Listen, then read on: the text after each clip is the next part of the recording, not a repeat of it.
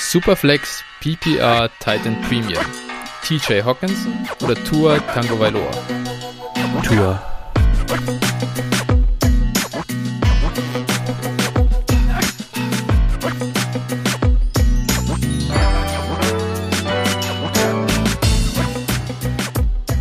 Servus und herzlich willkommen zur wöchentlichen Folge von Dynasty Flow, der Dynasty Show von Phil und Flo. Hi Phil, Servus, wie geht's dir? Moin, ja, alles gut. Äh, bisschen harter, harten Tag hinter mir. Ich war heute in der Badausstellung und im Möbelhaus. Äh, jetzt können wir uns wieder den schöneren Tag, äh, Sachen des Tages widmen. ja, ja, bisschen frei gehabt und jetzt Arbeit quasi.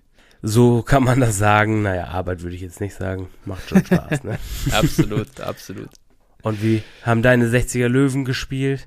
Ja, äh, sind heute in Lübeck gewesen, ganz bei dir in der Nähe, schätze ich ja, Ja. mal. Also was heißt, relativ sind Steinwurf fast äh, entfernt. Äh, We- der Wenn man Tabellen- weit werfen kann. ja, Also wie einige. ja, das stimmt, ja. Tabellenletzte der dritten Liga. Äh, wir kommen hin als Fünfter und haben ein souveränes 0 zu 0 geholt. Also äh, klassischer Löwen-Move. Spielst um den Aufstieg und dann verkackst du es beim Tabellenletzten. Das ist äh, ganz normal. Ja, naja, das klingt ja nicht so berauschend. Ja, ja das, ist, das sind halt so ein bisschen die New York Giants äh, des Fußballs. Aber was willst du machen? Ist wie es ist. Äh, jetzt halt konzentrieren wir uns hier schön auf Dynasty, also den, wie du schon sagst, schöneren Themen, die die es so gibt im Leben. Äh, ich darf mich gleich wieder dank, also bedanken bei den Hörern zu den, äh, zur Feed, ja, zum ganzen Feedback, was wir zur letzten Folge erhalten haben. Äh, freut mich sehr, dass die Trade-Analyse gut ankam.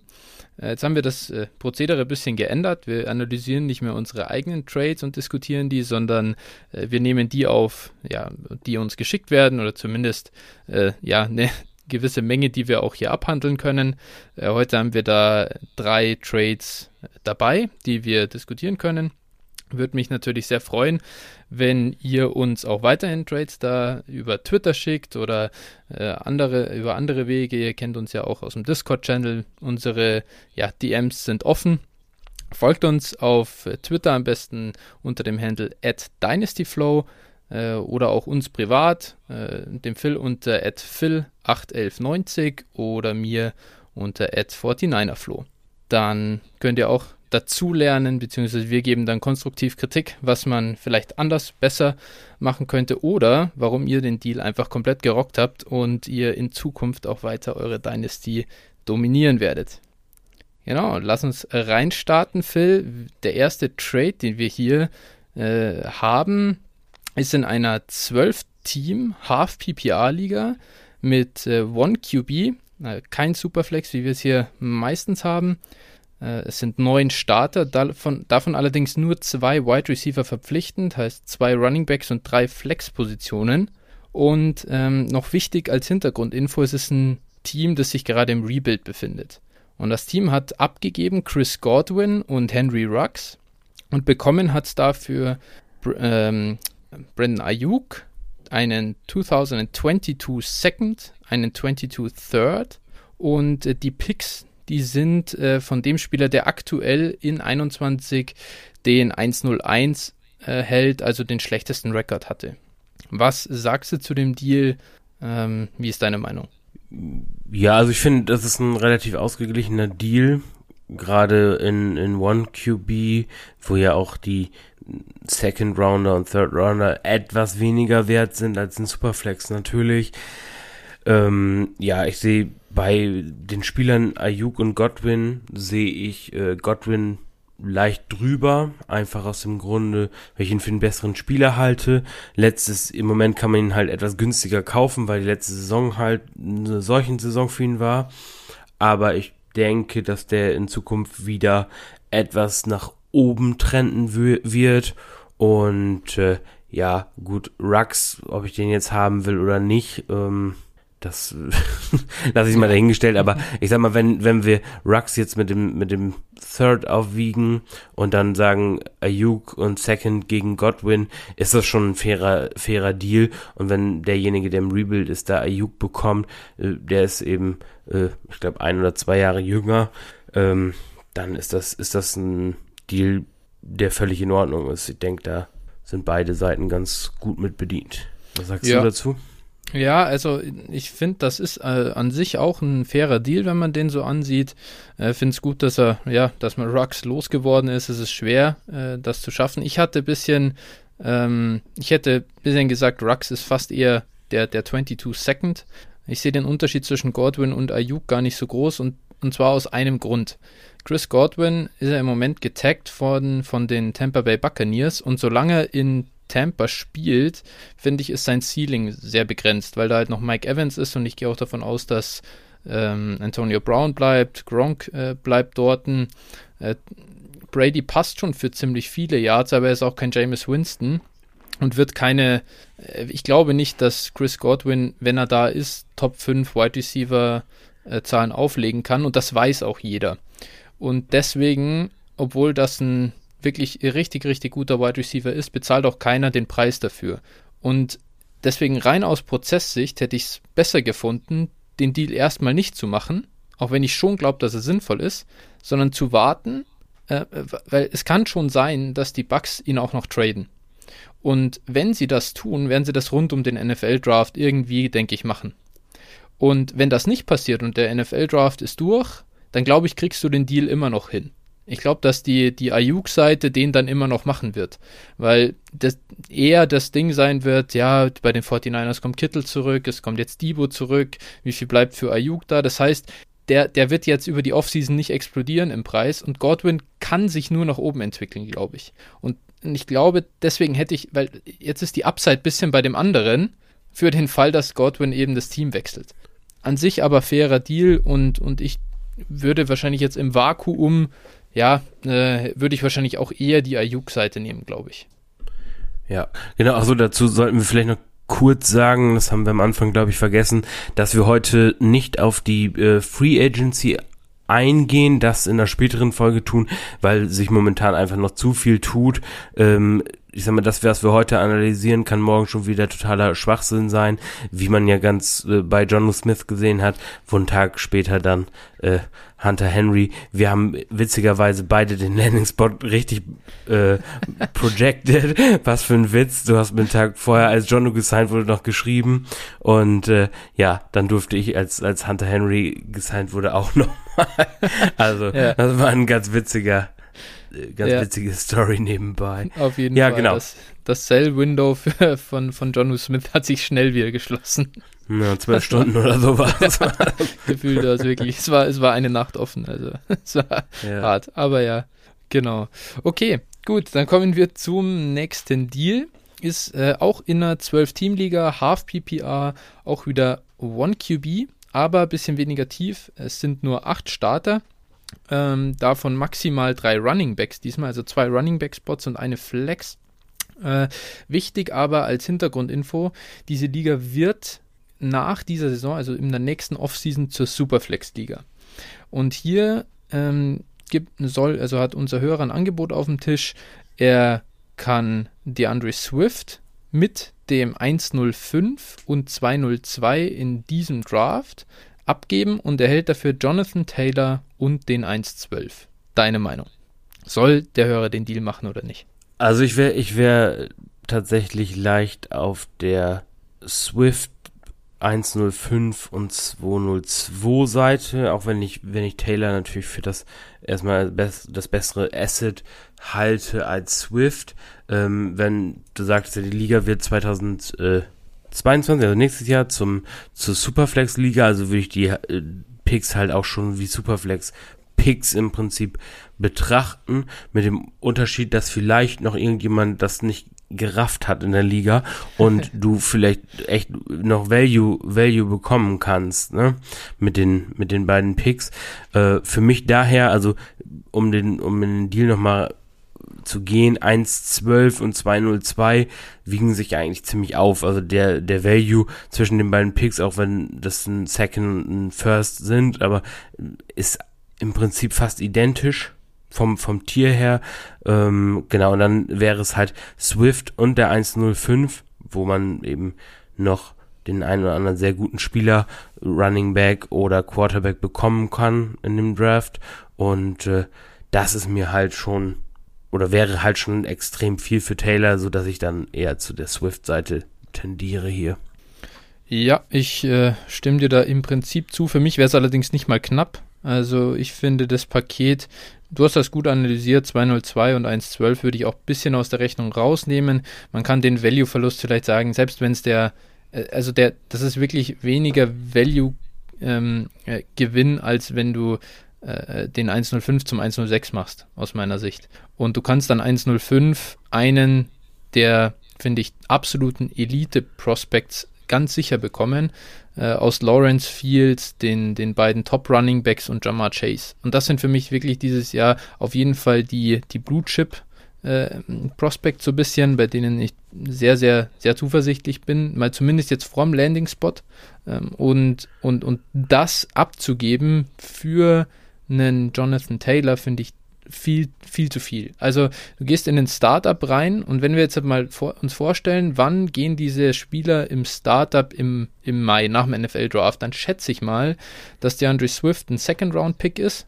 Mittlerer Second-Round-Pick so ungefähr, vielleicht ein bisschen später, aber äh, ich denke, du wirst ihn in der zweiten Runde holen und, und Jonathan Taylor ist ein Top-5-Pick eigentlich mittlerweile so. Ähm, klar, das ist schon besser, aber würdest du im Startup deinen, jetzt sag ich mal, Late Second und vielleicht einen Early Third hinterher, denn da denke ich ungefähr könnte der 105 äh, dann schon vom Bord gehen, wenn jetzt noch irgendjemand ein bisschen Hype bekommt. Ähm, oder lass es auch ein Late Third sein. Oh, ich glaube ich glaub eher ein Force wird das sein. Glaubst du? Ah, also ja, denke denk ich. Lawrence Aber gut. Fields, Etienne Harris. Ja, dann, dann, also ich gebe, ich, sagen wir es so, ich gebe auch keinen Second und Fourth äh, ab für einen, für einen First Rounder in einem Startup. Würde ich ja, selber nicht machen. Ja. Ja, ist schon, ist schon. Also wie gesagt, für mich ist es, ist es relativ äh, eng doch, weil, weil ich halt Taylor doch ein ganz schönes Stück über Swift auch habe. Aber äh, nichtsdestotrotz wäre ich da schon auf der, mhm. auf der. Swift-Seite. Genau. Ja, ich würde wahrscheinlich, ich würde, ich würde das so sehen, ich würde darauf spekulieren, dass ich da tatsächlich auf der, also mit dem, an dem 105 noch einen Top Running Back bekomme. Ähm, und dann habe ich zwei junge Running Backs, also das Beste, was ich in, in, in, der, in der Dynasty haben kann.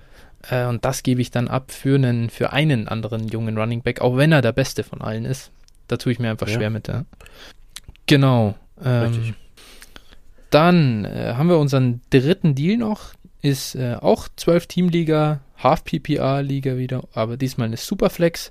Und hier gibt der Kollege, der jetzt äh, sagt, dass er eben in den, in den Win-Now-Modus schalten möchte, ähm, Daniel Mooney, Gabe Davis, den 209 und den 408 ab und erhält Robert Woods und Darius Slayton. Du kannst ruhig mal anfangen, wenn du magst. Ja, klar. Äh, für mich äh, ist das mh, ja fast schon relativ ausgeglichener Deal. Also ich, ich muss aber auch sagen, ich halte von Gabriel Davis gar nichts oder sehr, sehr wenig.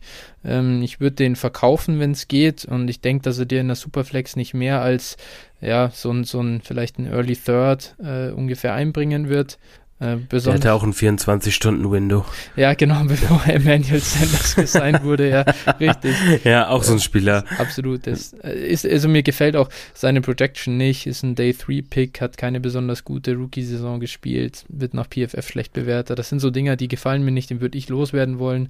Äh, Daniel Mooney ist so ein bisschen Air Yard King, da wird man mal sehen, was das, was das wird, wenn da Catchable Targets kommen. Ähm, und, und dann 209 ist natürlich schon ein ganz interessanter Pick, aber im Prinzip auch, ja, da wird es dann auch im Rookie-Draft schon dünn. Ähm, und dann den 408, der ist wirklich egal. Darius Slayton natürlich auf der anderen Seite, den er bekommt, ist jetzt auch nicht gerade so ein, so ein weltbewegender Spieler, aber wahrscheinlich sogar ein bisschen besser, als er bei den Giants aussieht. Könnte sein, dass das der zweitbeste äh, Spieler hier ist, sogar in dem Deal mal auf, in Real Football. Und, und Wide Receiver setzen sich schon auch durch äh, langfristig dann. Da muss halt dann ein Quarterback-Change her. Äh, und dann bekommst du halt mit Robert Woods schon jemanden, der, glaube ich, jetzt in dem, nach dem Stafford-Deal in LA einen Gang hochschalten kann und auch wirklich nochmal sehr fantasy-relevant wird. Also ich würde den Deal wahrscheinlich als Contender, wenn ich mich wirklich so sehe, würde ich den machen. Ja, ich, ich auch. Ähm, genau, also ich sehe ich sehe hier, also Woods halt schon natürlich ganz klar als das beste Asset im, im Deal. Ähm, genau, ich denke mal Mooney und, und Slayton würde ich so auf einer Stufe sehen. Jetzt Mooney auch mit, mit Andy Dalton als, als Quarterback, das ist in Ordnung, aber das ist auch nichts, wo man jetzt sagt, wow, der wird jetzt richtig rasieren. Und äh, genau, Gabriel Davis halt seit gestern auch wieder einen argen Dämpfer bekommen, als, als äh, Emmanuel Sanders gesigned hat und ja, also dann Gabriel Davis, den 209 und 408 für Woods wäre mir dann einfach irgendwo zu wenig, äh, oder wäre für mich in Ordnung, so rum muss man es ja betrachten.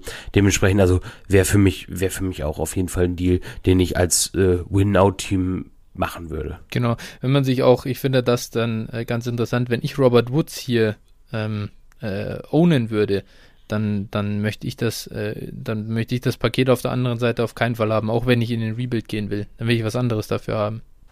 Ja, das ist halt sehr viel, sehr viel Gemüse, sage ich mal. Genau. Natürlich, natürlich kann davon äh, Mooney, Davis, der 209, äh, können alles Hits irgendwie sein, aber äh, die, die Chance davon, dass eins dieser Assets wirklich einschlägt und, und wirklich Fantasy relevant wird, ist halt sehr, sehr, sehr gering anhand dem, was wir jetzt wissen. Ja. Von daher würde ich, würde ich da immer äh, auch gucken, wie du schon sagst, irgendwo, dass ich vielleicht einen Pick, was ich nicht, einen frühen Zweitrunden-Pick bekomme für Woods oder aber ähm, irgendwo einen, einen, jungen Spieler oder sowas. Ne? Ja. Also und, und ich denke, auch wenn Woods seit Jahren unterbewertet ist, dass äh, man für den schon noch was bekommen kann. Und wie gesagt, für ein Win-Now-Team ist er halt echt äh, so als Wide Receiver 2, 3 echt angenehm zu haben. Ja, ja, auf jeden Fall. Sollte ein bisschen mehr drin sein, hoffentlich. Klar, wenn man jetzt keinen Deal für ihn bekommt und aber, ja, sag ich mal, rebuilden will, dann muss man das vielleicht auch irgendwo machen. Aber tatsächlich, da würde ich sehr aktiv shoppen und glauben, dass irgendjemand schon anbeißen wird. Genau, dann äh, lasst uns zu unserer nächsten Rubrik kommen. Und zwar heute haben wir die große Vorschau, erste Vorschau auf den Rookie Draft dabei. Wir evaluieren ähm, die Prospects, die jetzt in den 2021er Draft kommen. Äh, einmal so für uns, sagen, wollen euch vorstellen, wer ist das, äh, wollen das positionsweise machen. Heute sind die Titans und Quarterbacks dran. Ähm, wir starten mit den Titans und Ziel ist es so, so, ja, euch ein gewisses Ranking zu geben, in äh, wo die ähm, Spieler ungefähr ja dann zu picken sind, was die Vorteile von ihnen sind, die Nachteile vielleicht, was wir damit machen würden, wie wir sie bewerten. Und ähm, Genau, wo wir sie dann auch in unserem Scoring-System so ein bisschen nehmen. Da sollten wir dann auch dran denken. Wir müssen manchmal auch ein bisschen mehr auf One-QB äh, liegen, glaube ich, eingehen. Äh, ist jetzt bei uns nicht so in, in Fleisch und Blut übergegangen zu jeder Zeit, aber dass wir auch ein bisschen noch dazu sagen, was machen wir denn äh, mit dem ein oder anderen Spieler, wenn eben kein Titan Premium oder äh, keine Superflex-Liga ist. Genau, wir starten mit den Titans und starten direkt rein. Wir gehen die Spieler durch anhand äh, des ADPs, so zumindest grob dem, dem aktuellen auf, auf äh, DLF. Ähm, und den höchst, der höchst gerankte ähm, Tight End nach Rookie Draft ADP ist ja ganz überraschenderweise Kyle Pitts. Ähm, Tight End von Florida, 6'6 groß, 246 Pfund schwer und Phil, was sagst du zu dem Mann? Äh, ganz interessanter Prospekt, oder? Ja, genau, also noch ein paar, paar Fakten dazu. Erstmal 20,5 Jahre alt. Das heißt, äh, der ist noch relativ jung für, für einen Rookie. Ähm, war ein Vier-Star-Recruit, hatte damals über 20 Angebote, also das ist schon eine ganz schöne Menge von, von namhaften College, hat äh, auch im, in der Highschool Tight End und Defensive End gespielt, witzigerweise. Mhm. Ich finde das immer ganz, ganz spannend dann zu lesen, auch was die dann, äh, also viele haben ja in der Highschool eine zweite Position gehabt oder ja. sowas und das ist schon echt. Top-Athleten äh, ja. siehst du dann halt, dass sie da äh, Edge Rusher waren, ja, sehr oft zumindest, oder Safeties, das auch, kommt auch recht oft vor, finde ich. Ja, ja, ja, genau. Also, ja. Ja, zu, zu Pitts, also, äh, das ist schon ein ganz schönes Monster, kann man sagen. Also, ich glaube auch eins der äh, ja, besten Titan Prospects der letzten Jahre, des letzten Jahrzehnts wahrscheinlich. Äh, genau, also zu ihm das halt ein, ein ja, ultra krasser Receiver, der auf Titan spielt. Ne? Also riesengroß, riesen Catch Radius, also eins, du hast ja gesagt 6'6, also 1,98 groß. Ähm, Genau, da kann man, hört man schon so ein bisschen raus, äh, das ist einfach, wenn die meisten Safeties oder Corners werden da äh, größentechnisch und, und Catch Radius technisch einfach keine Chance haben und äh, ja, Linebacker können einfach nicht mit seiner, ja, ich sag mal, wie soll man das sagen, Elusiveness, also der, der cuttet halt extrem gut und äh, also ein Line, Linebacker hat in, in Man-Coverage eigentlich auch keine Chance gegen Pitts. Äh, ja, das ist schon, schon brutal. Ja. Ähm, genau, ähm, ja, von PFF wurde er mit 96 äh, bewertet, äh, war die 1 unter Tight Ends also. Das ist schon äh, auch sehr gut, kann man sagen. Und über seine ganze, über seine ganze College-Laufbahn äh, hat er keine, kein PFF-Grade unter 80. Das ist äh, schon auch äh, natürlich sehr konstant gut dann einfach. In Einzelspielen oder aufs Jahr gesehen? Aufs Jahr gesehen. Ah, okay, gut. Waren zwei, oder? Ja. Glaube ich. Äh, quasi. Äh, ja. Genau. Letztes Jahr, jetzt dieses, die Corona-Saison und das Jahr davor ähm, mhm. gespielt. Ne? Aber da halt durchgehend elitär. Das sehe ich auch bin ja, äh, ich komme immer recht viel damit mit Zahlen um die, um die Ecke, die ich dir auch ganz gern dann hin und wieder mal schicke in, in meinem, in meinem Dashboard. Und das sieht bei ihm so grün aus, wie es nur, es nur sein kann. Er ist immer in den, immer wieder in den Top 10, also in den, im, im 90., 95. Perzentil äh, drin. Äh, teilweise sogar noch, noch höher. Äh, weil hier, was ich, was ich sehr wichtig finde, ist eben, was du hast es gesagt, er ist super jung. Und er ist auch in so jungen Jahren so super produktiv gewesen. Also er ist nicht dieser, ja, äh, kommen wir vielleicht zu anderen Prospects noch, äh, wo das, wo das eben nicht so war, die erst relativ spät dann so stark waren, wenn halt die Gegner, gegen die sie spielen, auch ein bis zwei Jahre jünger dann äh, oft ähm, sind. Und, er war vom Fleck weg, äh, als er 19 Jahre alt war, äh, ein so dominanter Receiver. Und da kann ich schon verstehen, dass die, äh, dass diese, ja, dass dieser Reiz da ist, diesen Kelsey äh, äh Cheatcode zu haben, heißt, einen Wide Receiver auf der Tight End Position starten zu lassen, großes. Was, was sagst du jetzt so? Gibt's, gibt's Nachteile, die der, die Kyle Pitts hat, ähm, weswegen du zurückschreckst, das dann sehr früh im Rookie Draft zu adressieren, um genau diesen Cheatcode jetzt halt auf zehn Jahre hinweg, ich mal, zu haben. Also die, die Historie spricht einfach nicht für Rookie Titans, ne? Das muss man, muss man ganz klar so sagen. Ähm, wenn wir jetzt mal Rookie Titans nehmen, die früh gedraftet wurden, sowohl im NFL Draft als auch im Fantasy Draft, äh, ja, ich sag mal, prominentes Beispiel wäre jetzt zum Beispiel Eric Ebron, der mhm. vielleicht so mit am nächsten da rankommt. Also der war doch ein ganz schönes Stück von der Produktion und so hinter Pitts, ne, das muss man auch so sagen, aber wurde auch sehr, sehr früh gedraftet und äh, was soll man sagen, was ist Eric Ebron heute für ein Tight End? Äh, Wenn es gut läuft, ist er mal Fantasy relevant, aber mehr als ein Streamer ist er auch nicht. Ne? Mhm. Und äh, also ich würde ihn schon als Bast abstempeln für da, wo man ihn genommen hat.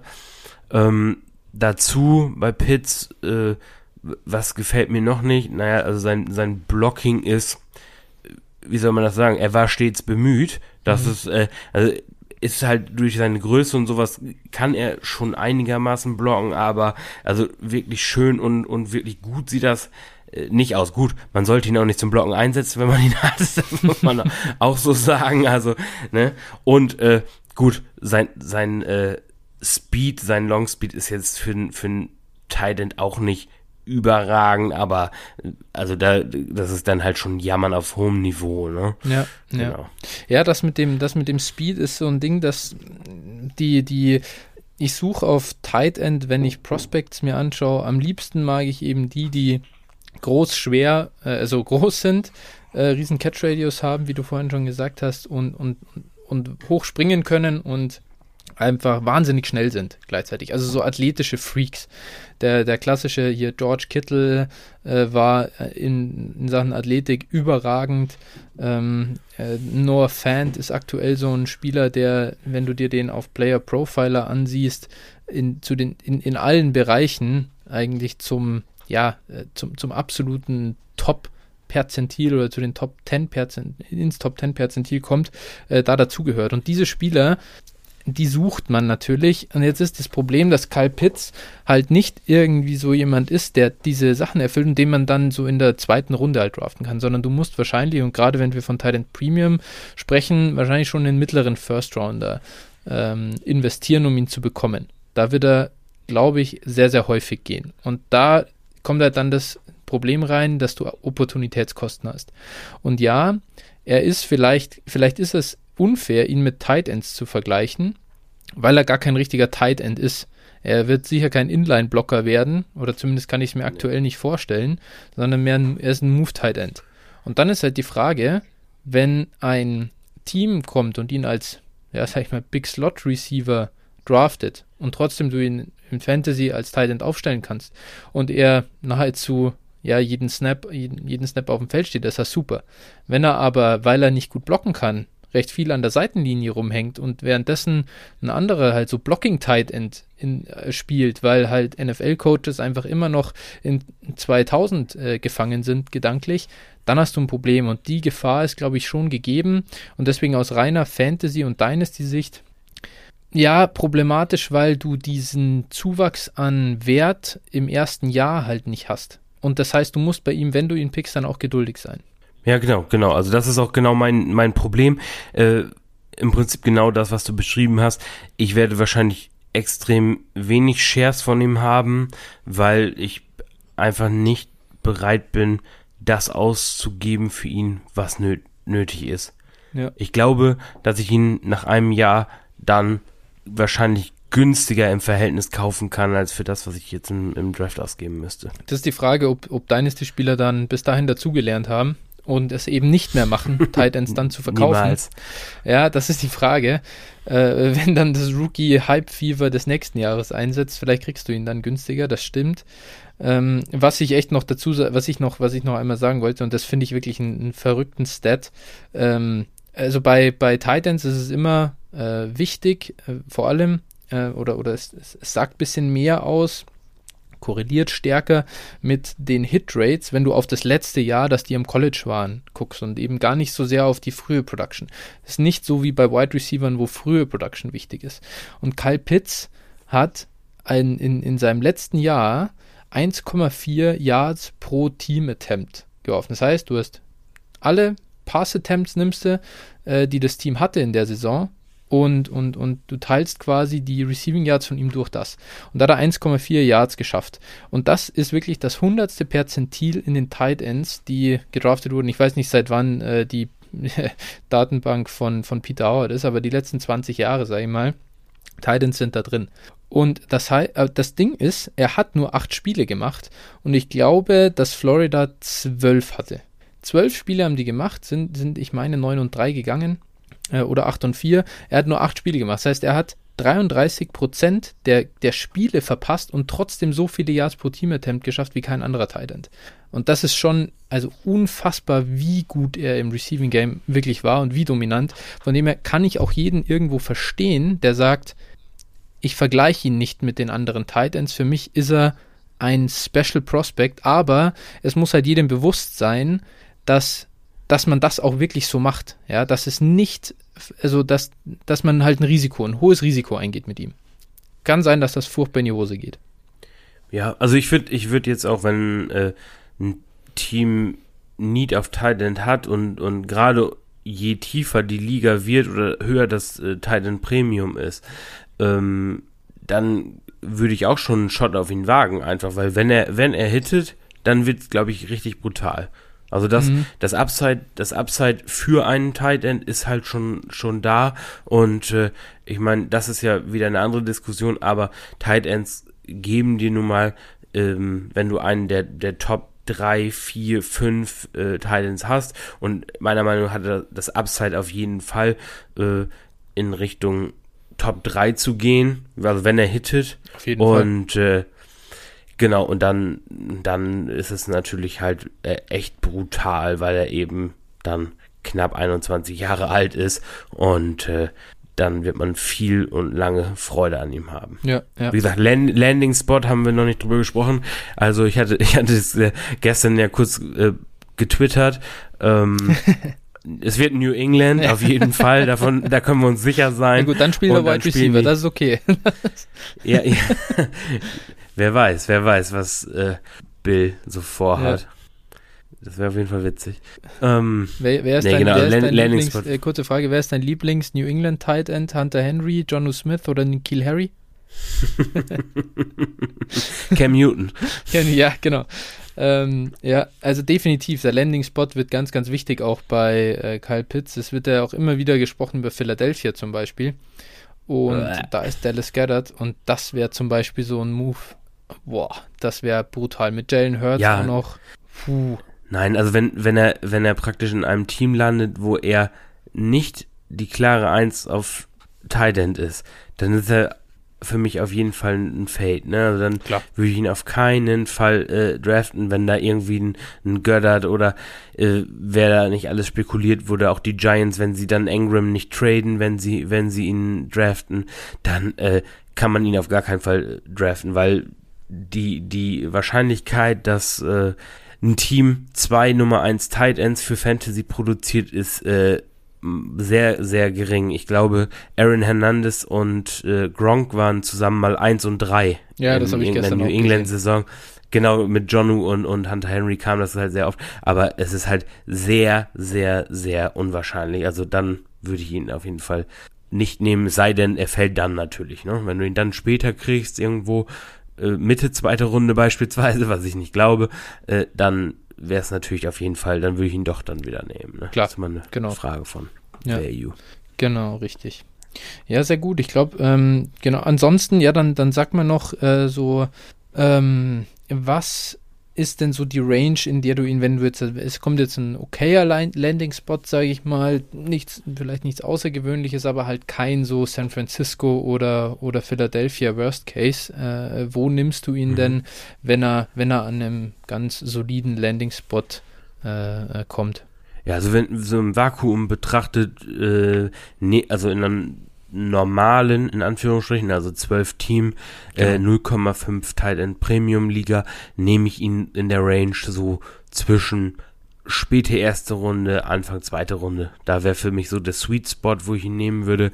Ähm, genau, nicht, nicht früher, dafür, dafür ist mir dann eben die, das Risiko einfach zu groß. Ja. Ja, wir müssen da, ich muss ich auch ehrlicherweise sagen, ich bin ja noch nicht durch mit allen Prospects. Ich kann es noch nicht hundertprozentig sagen. Äh, ich habe schon einige, äh, sag ich mal, Spieler im Kopf, die ich auf gar keinen Fall, also, also vor denen ich ihn nicht nehmen würde. Und ich glaube auch, dass mein frühestes Ding, wo ich ihn, wo ich ihn nehmen will, selbst in Titan Premium wahrscheinlich so die, die 8 wird das, also sonst davor ist es mir, sind mir die Opportunitätskosten zu hoch. Ähm, dann in, und eben, dann wollte ich auch nochmal zu Nicht-Titan Premium kommen, weil ich, ich glaube, ich werde ihn wahrscheinlich eher in Nicht-Titan Premium nehmen als in Titan Premium. Einfach nur, weil ich glaube, dass der Markt Tight Ends oder ja, meine jeweiligen Dynasty-Ligen, äh, Tight Ends in nicht Tight End Premium Ligen etwas unterschätzen und in Titan Premium wiederum überschätzen. Das ist dann auch immer so die Frage, ich habe eher in nicht Titan Premium noch gute Tight Ends oder bin bereit, die Preise für gute Tight Ends zu zahlen, als in Titan Premium.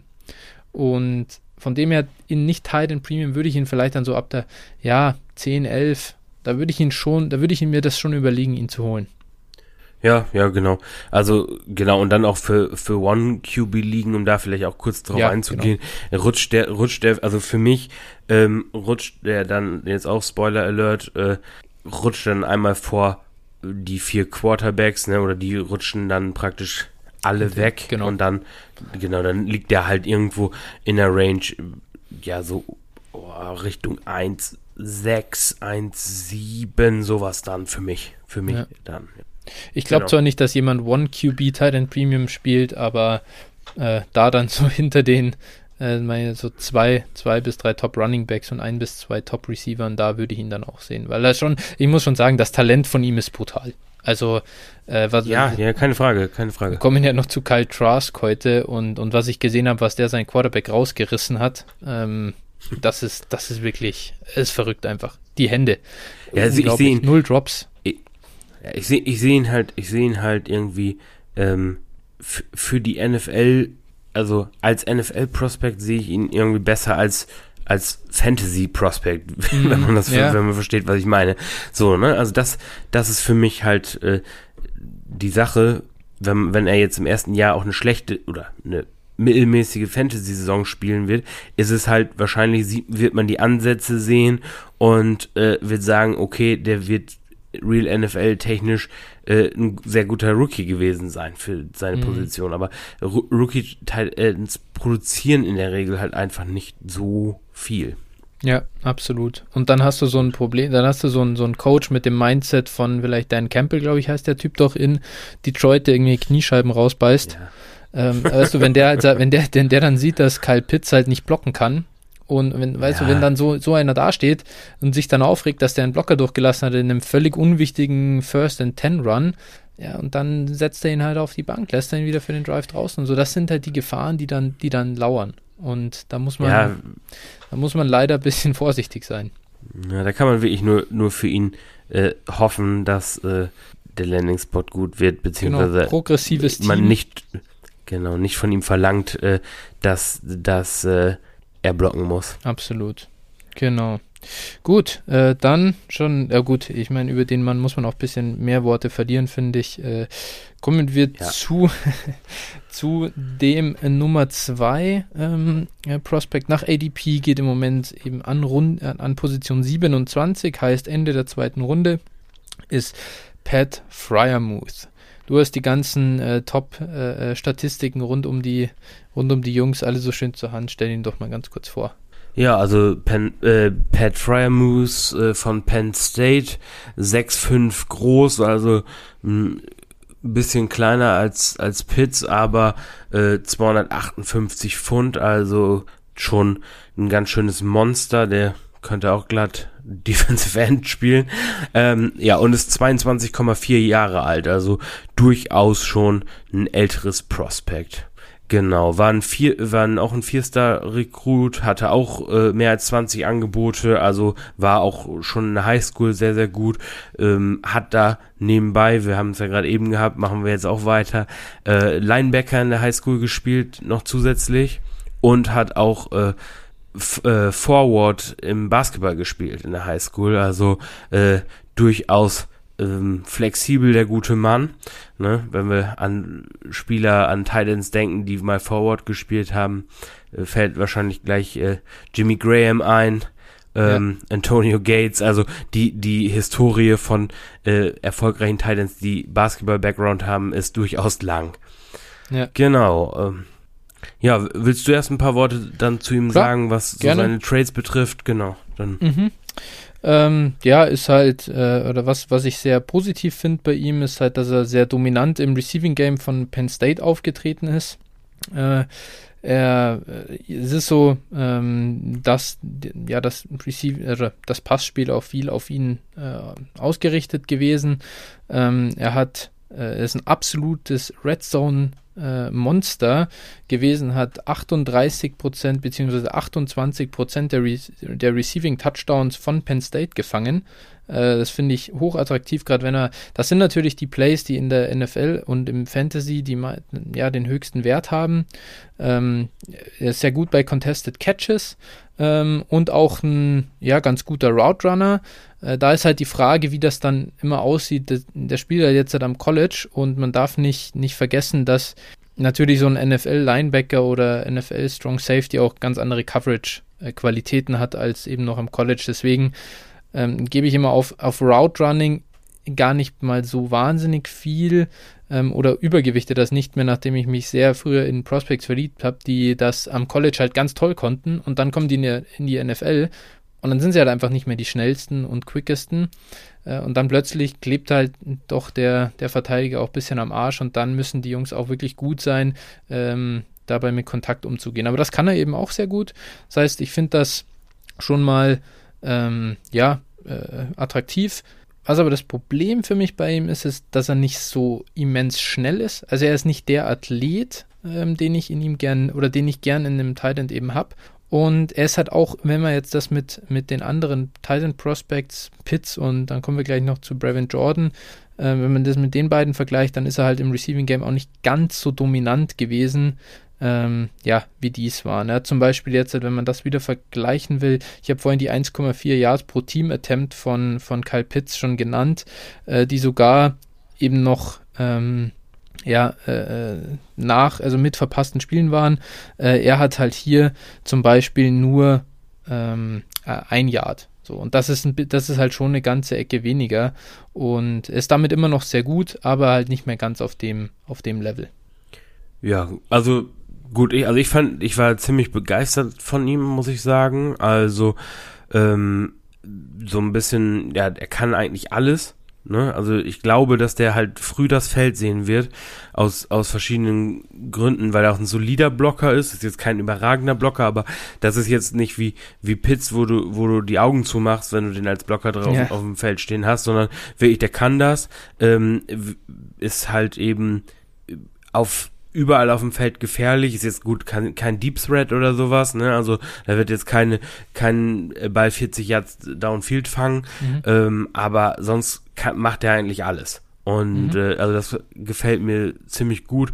Und meiner Meinung nach, also was ich auch so gesehen habe, ne, also statistisch, aber auch äh, auf, auf Film eben, wäre der in vielen anderen Klassen äh, auch der der äh, Thailand One gewesen. Ja, ja. Vielleicht, also, vielleicht so klang das jetzt auch zu negativ von mir. Ich, er ist halt, er ist halt, das ist für mich auch eine, das ist historisch, was das für drei Titan Prospects sind, die da ja. jetzt halt gleichzeitig rauskommen. Und Kyle Pitts vorne dran ist halt, das ist halt völlig unglaublich. Deswegen, es soll, so negativ sollte ja. es auch gar nicht klingen von meiner Seite.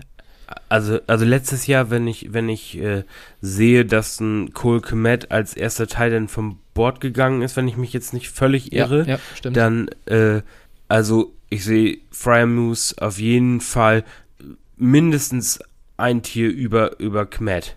So vom, vom Niveau her. Also den fand ja, ich viel, viel locker. besser. Locker. Mindestens. Ja.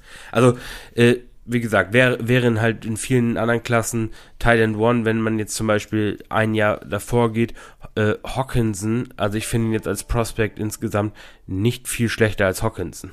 Also es gibt, ist für mich jetzt, also kein Riesen. Ja, Hawkinson, Hawkinson hatte halt, wir müssen auch immer dazu sagen, wir sprechen natürlich im Moment von Pre-Draft ähm, Grades und so weiter.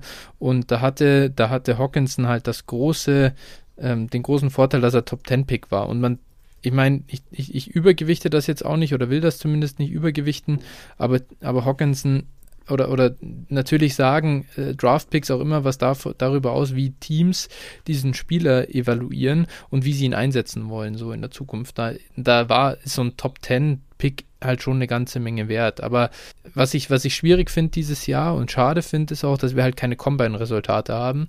Und dadurch kann ja. ich einfach nicht sagen, wie schnell ist denn jetzt Fryermuth wirklich. Und, und wenn jetzt Fryermuth ja. zum Beispiel eine, eine schnelle 40 läuft und einen, ja, sag ich mal, angepasst an seine Größe, das, das, da gibt es so diesen, diese, ähm, ja, da gibt es den Hate Adjusted right, und, und Weight Adjusted Speed Score und wenn er da sehr gut ist, dann hätte ich ihn zumindest auch, ich hätte ihn jetzt wahrscheinlich nicht über TJ Hawkinson genommen, aber ähm, er zumindest in dem gleichen Ding. Und Cole Komet, ganz ehrlich, das ist auf jeden, das ist wirklich kein Vergleich, so vom, vom, vom Prospekt her.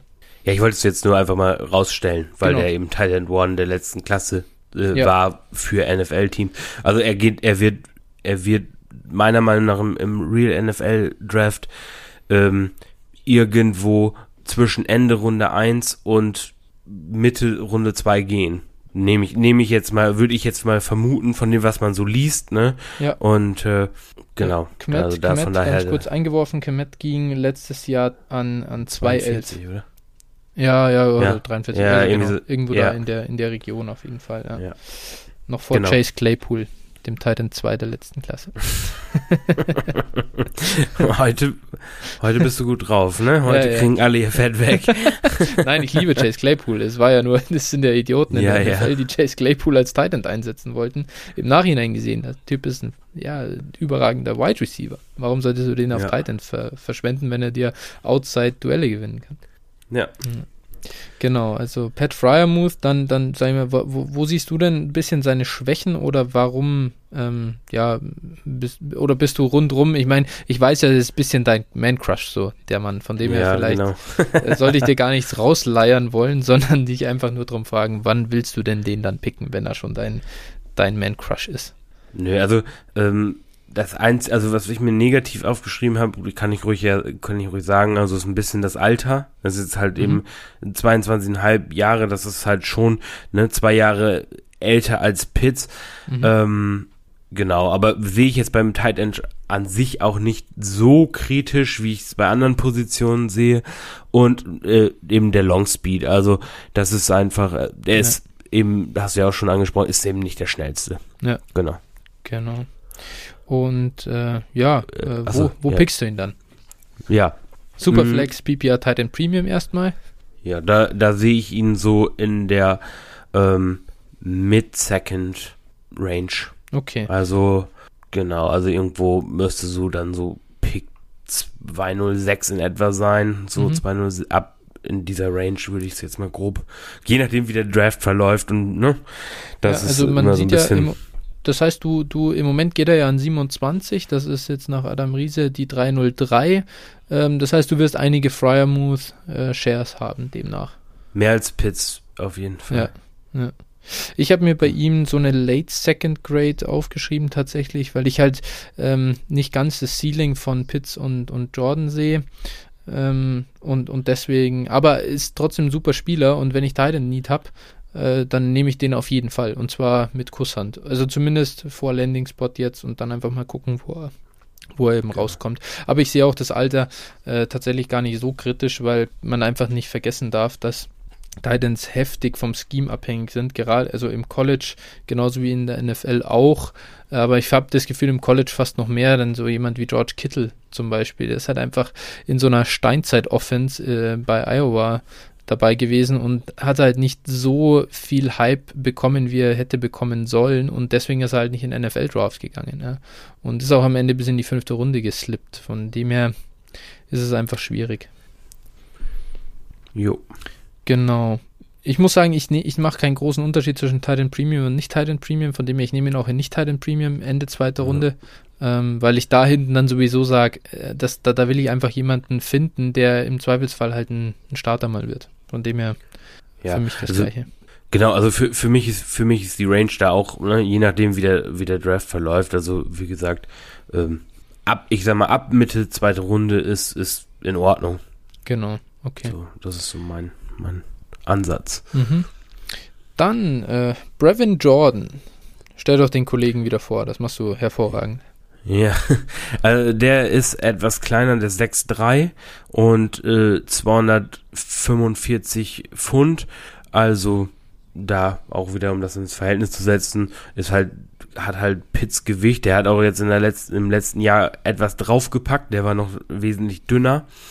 Ähm, genau, auch 20,7 Jahre alt. Also auch noch auf der jüngeren Seite eher. Und der war Mhm. mit Abstand der Top-Tight End der Recru äh, Recruiting Class. Äh, Forster äh, Recruit und der hatte weitaus mehr als 31 Angebote. Also der konnte quasi, ich sag mal, überall unterschreiben, wo er, wo er hätte äh, wollen. Und äh, ja, war halt das Top äh, Titan Prospect in seiner, in seiner Klasse. Mhm. Ganz Genau. interessant, der spielt in Miami, ja? Genau, Miami. Und, genau, also und, deshalb habe ich das nicht gesagt. Äh, Ich, ich bin mir jetzt nicht sicher, äh, ob du es gesagt hast. Dann hier die Kollege Pitts eben äh, bei den Florida Gators und äh, Jordan in Miami. Ähm, spielen in unterschiedlichen Conferences tatsächlich. Für diejenigen, die das auch nicht wissen, ich bin da, ich bin ja selber überhaupt kein College-Experte, äh, interessiere mich nicht besonders dafür. Ähm, und, und, und da vielleicht mal als Hintergrund, es spielt schon eine Rolle, aus welcher Conference die Spieler kommen.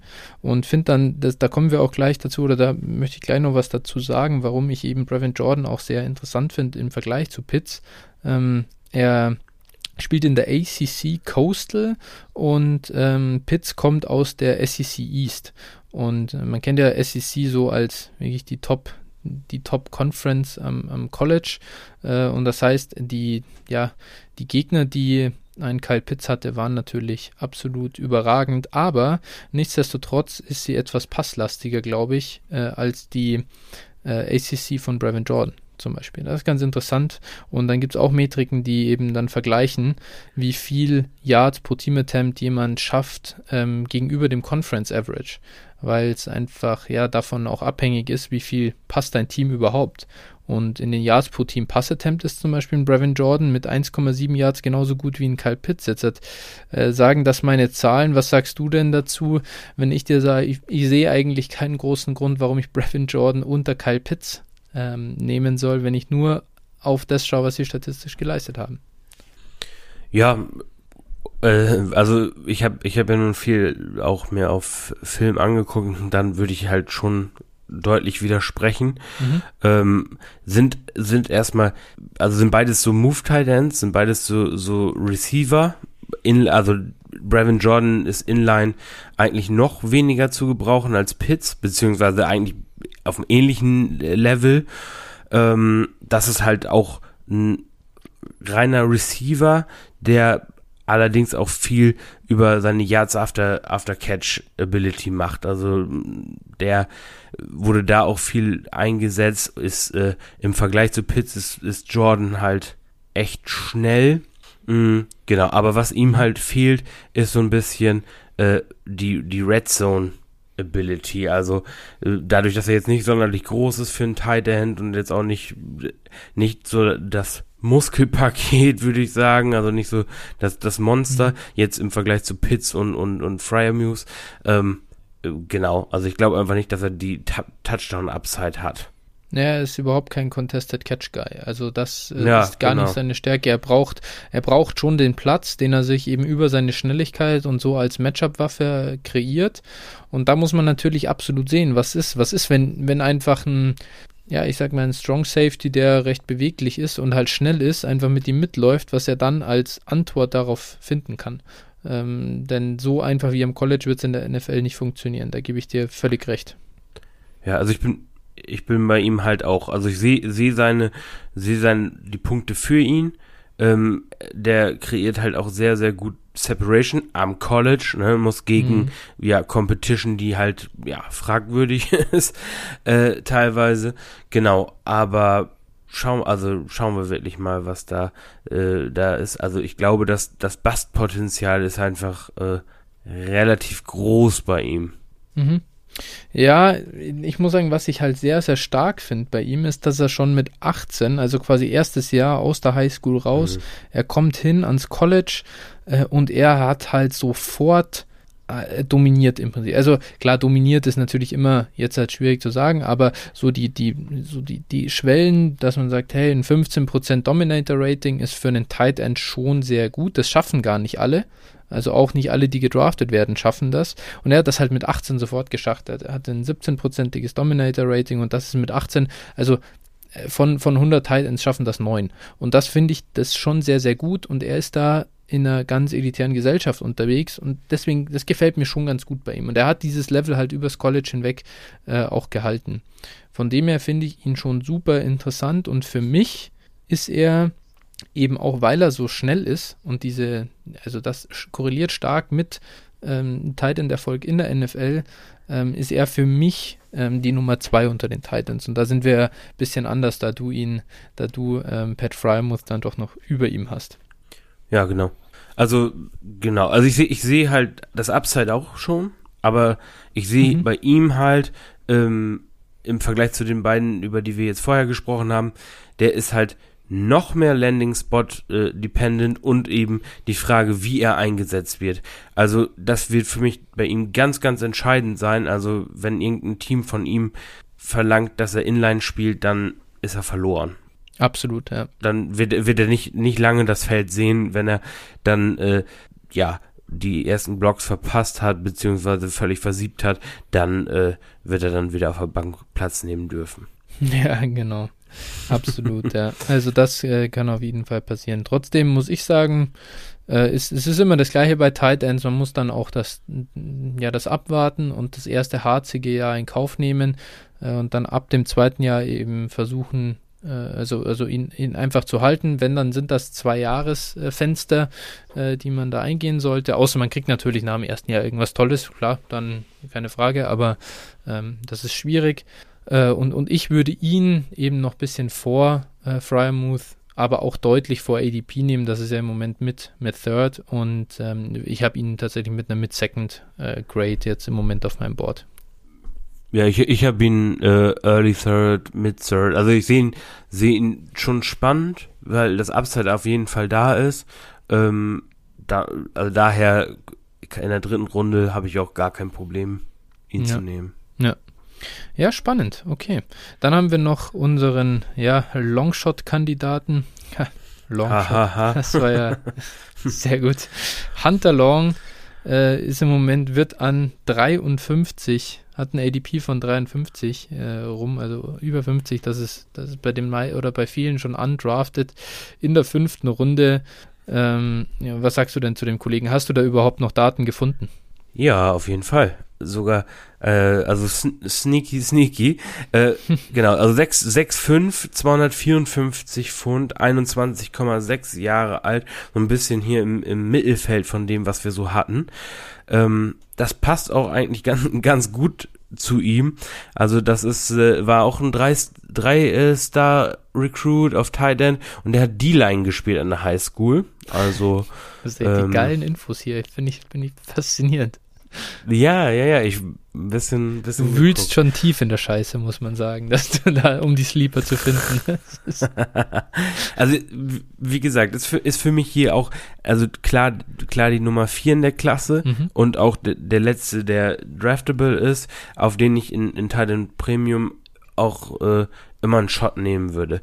Also, ich finde, ich habe mich ein bisschen natürlich jetzt auch mehr mit dem befasst und äh, habe den, glaube ich, als ja irgendwie als drittes oder so evaluiert, äh, bevor ich auf jeden Fall bevor ich Jordan evaluiert habe mhm. und dachte mir so, oh, äh, vielleicht wird das sogar mein, meine 3 gut. Ist es dann nicht geworden, dafür war, war Jordan dann einfach äh, zu krass auch vom Upside, aber ich finde, das ist so ein, das ist so eine, so eine, ja, so eine Light-Version von Hunter Henry irgendwie für mich. Also das ist so ein klassischer Tight End, äh, der, der, also du, da springst du jetzt nicht auf und sagst, wow, was für ein Spieler, aber Mhm. macht eigentlich alles echt solide und äh, ja, findest du tatsächlich, oder hast du auch in, in Boston College, also da hat er, hat er gespielt, ähm, das College, wo auch AJ Dillon herkam, also äh, Packers. Ja, die Packers werden hier zuschlagen in Runde 2, nehme ich an. ähm, Gott, das wäre Ja, so königlich, wenn das kommt, dann stelle ich das, äh, dann wird das unser neues Intro. ja, also genau, der, wie gesagt, hat da eben auch alles gemacht, war da auch die Nummer 1 Waffe der Offense, wobei äh, Boston College relativ äh, runlastig ist. Ähm, genau, aber der hat da schon gut was gemacht. Ne? Wie Mhm. gesagt, auch tiefe Routen gelaufen, fand, fand ich schon ganz spannend zu sehen. Und äh, ja, ist ein Prospect, was mir durchaus gefällt. Im Mhm. richtigen Landing-Spot würde ich da äh, schon mal zuschlagen. Ja, ja, äh, ich kann dir da eigentlich, ich kann da gar nicht viel da, ähm, noch, noch hinzufügen. Ähm, er ist ein Allrounder, der irgendwie nichts außergewöhnlich gut kann.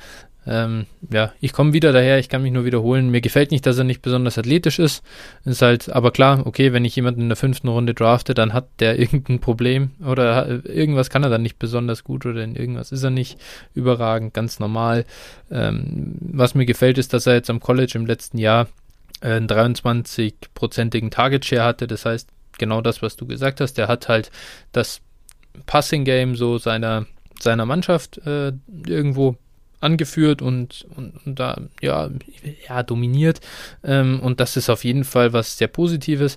Denn man kann eins sagen, äh, das NFL, also nicht jeder, der am College dominiert, dominiert in der NFL, aber wer nicht, in der Colle äh, nicht am College dominiert hat, der wird, der hat, er hat einen ganz weiten Weg, um wirklich äh, in der NFL relevant zu werden. Und deswegen sind so die, die Grundvoraussetzungen, die sind zumindest halbwegs gegeben und man kann auf jeden Fall in Titan Premium äh, einen Shot wagen, denke ich. Ja, genau. Also ich habe den jetzt auch also irgendwo äh, Ende dritte Runde bis rein in die vierte, also irgendwo in der vierte, wenn ich vier Runden im Rookie Draft habe, dann würde ich ihn wahrscheinlich irgendwo in, vierte, in der vierten Runde nehmen. Ja. So, und dann Ja, sollte ich man ihn habe auch hab, ich hab bekommen. ihn jetzt sogar gesagt, Anfang fünfte Runde so oder halt späte vierte da irgendwie. Ne, aber wie gesagt, da hinten, da ist es wirklich äh, Crapshoot, ne? Kann man auf jeden Fall. Ja, natürlich, natürlich. Genau, also wenn, aber wenn so einer in, nachher in, in äh, Buffalo landet oder in, in Seattle landet, dann äh, werdet ihr euch an mich erinnern. Ja, absolut, absolut. Das wird dann, das wird dann, er wird dann im Ranking nach oben schießen. Tight End Ja. 1 incoming. naja, naja, einigen wir uns vielleicht auf, auf, äh, bei der, auf der 4 ist er ganz gut aufgehoben. Ja, ich denke auch. Ich denke auch. Aber definitiv sehr spannende Klasse. Also drei sehr, sehr coole Prospects, finde ich. Äh, und da Ja. freue ich mich drauf, was die 2022 dann liefern können. Ja, Absolut. Dann lass uns mal zu den Quarterbacks kommen. Ähm, und hier, ich meine, wir gehen hier nach äh, ähm, dem ADP äh, in, in Superflex, äh, nur, nur um zu erklären, warum es der 101 ist. Trevor Lawrence äh, von Clemson. Äh, was hast du denn zu dem Kollegen äh, in seinem Steckbrief stehen? äh, ja, muss man noch was dazu, zu ihm sagen?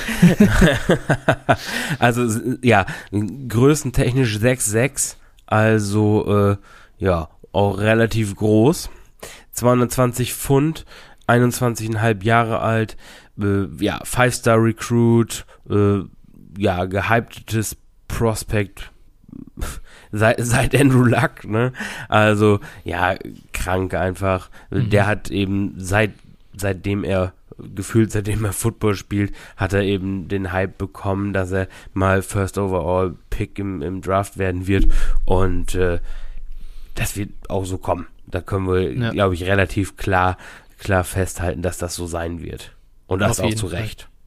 Ja, und das ist wirklich völlig außergewöhnlich. Äh, Man hat sich so daran, also es, man nimmt das gar nicht so wahr, finde ich, aber dass jemand aus der Highschool kommt, der Top Recruit des Landes ist und dann in, am College durchgehend überragend liefert und dann auch das unumstrittene, äh, ja, der unumstrittene First Overall Pick ist, das ist absolut ganz und gar nicht normal. Oder das ist, das kommt nicht äh, öfter vor, das ist extrem selten.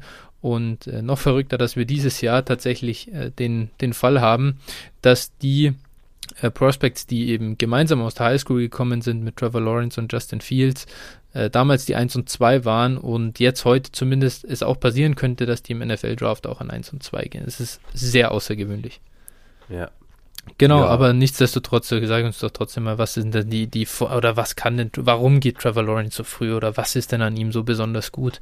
Was kann er besser als Nathan Peterman? Ja, der, der Vergleich, also, wo soll ich anfangen? ähm, Alles. Ja, also genau, im Prinzip, äh, der kann im Prinzip alles, was man, was man äh, von einem Prospect erwartet auf Quarterback.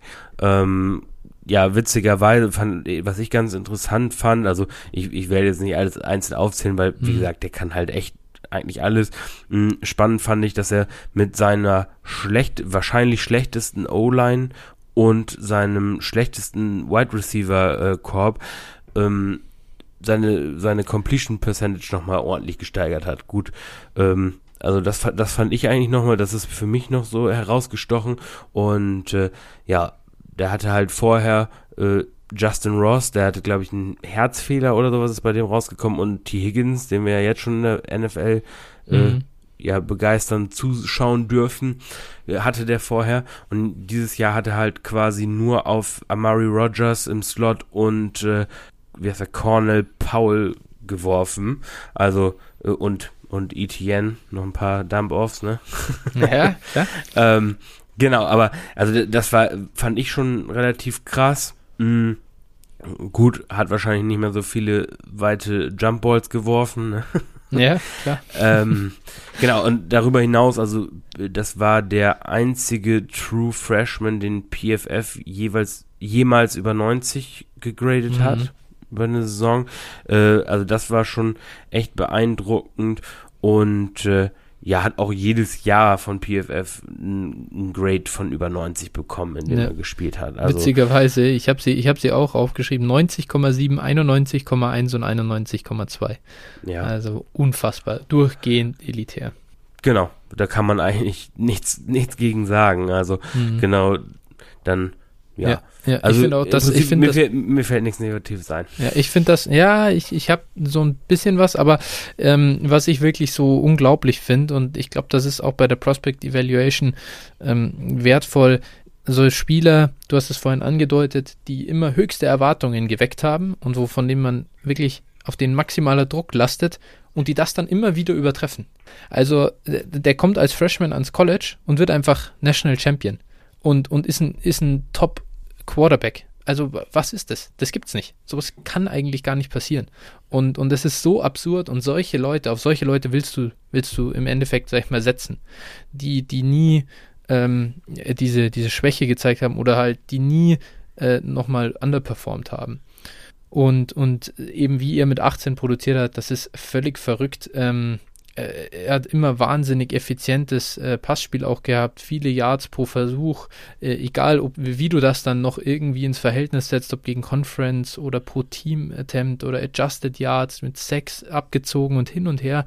Ähm, es ist immer überragend und, und, und er hat alles, was es für die NFL braucht. Statur, Arm, Pocket Movement und so. Das sieht alles super aus, da gibt es nichts. Das Einzige, was mich persönlich stört, und das ist aber reines Fantasy Football, ist, dass er nicht so, ja, er ist eigentlich, er hat eine Mobilität, aber er läuft nicht viel.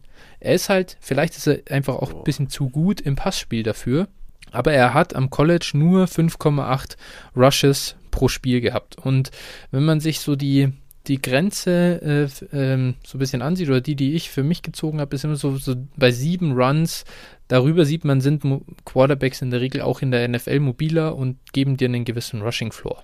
Und da ist er halt leider drunter. Er kann an sich schon laufen, er hat die Athletik dafür, aber er tut's halt nicht. Und das heißt, ich habe ein bisschen Angst, dass er halt mehr so ein, er ist jetzt kein Philip Rivers natürlich, ähm, aber dass er halt schon eher vor allem Pocket Passer wird und das heißt, dieses absolute Top Ceiling, das ich halt auch sehen will in der NFL durch den durch das Rushing, das könnte ein bisschen begrenzt sein. Ja, wobei ich schon denke, dass er das kann, äh, wie ja. du schon auch angedeutet nicht musste einfach, weil er auch zu gut war mit dem Arm ja. als Pocket Passer. Ähm, aber man hat ja auch deutlich gesehen, wenn er es mal musste, also das war, sah schon doch relativ dynamisch aus. Gerade, ich sag mal, noch ist er relativ dünn eigentlich für seinen, für seinen Frame mhm. von 6'6.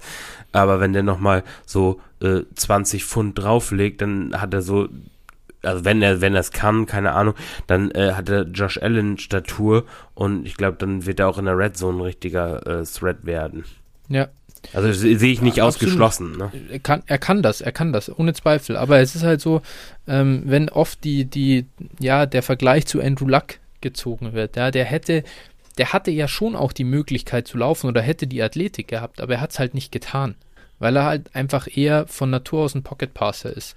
Und, und zum Vergleich, Andrew Luck hatte zum Beispiel am, am College 4,3 Rushes pro Spiel. Und, und das ist schon, ich glaube schon, dass es, also die, die Anzahl der Rushes pro Spiel korreliert schon wieder stark zu dem, wie sie in der NFL dann spielen. Das ist halt dieser, dieser Style des, des Spielers. Und, und das ist einfach nur, für mich ist er auch die klare Nummer 1 unter den Quarterbacks, aber rein auf Fantasy bezogen, ähm, habe ich halt, würde ich mir natürlich, wenn ich mir jetzt einen Quarterback basteln würde, dann sage ich Trevor Lawrence, aber gib ihm noch ein bisschen mehr Mobilität oder lass ihn einfach mehr laufen. Und das gibt es halt vielleicht auch nicht. Ja. Genau, okay. Dann äh, ist er auch, also wo, wo pickst du ihn denn in der Superflex-Liga? Als erstes 101. Ja, und ich glaube, er wird auch also selten, selten nicht als. Ja, not even close. Ja. Ja, was sagst du denn, was sagst du denn? Ja, gut, okay, vielleicht sollten wir nicht zu sehr in Strategie abdriften, aber du magst ja Najee Harris auch ganz gern. Ja.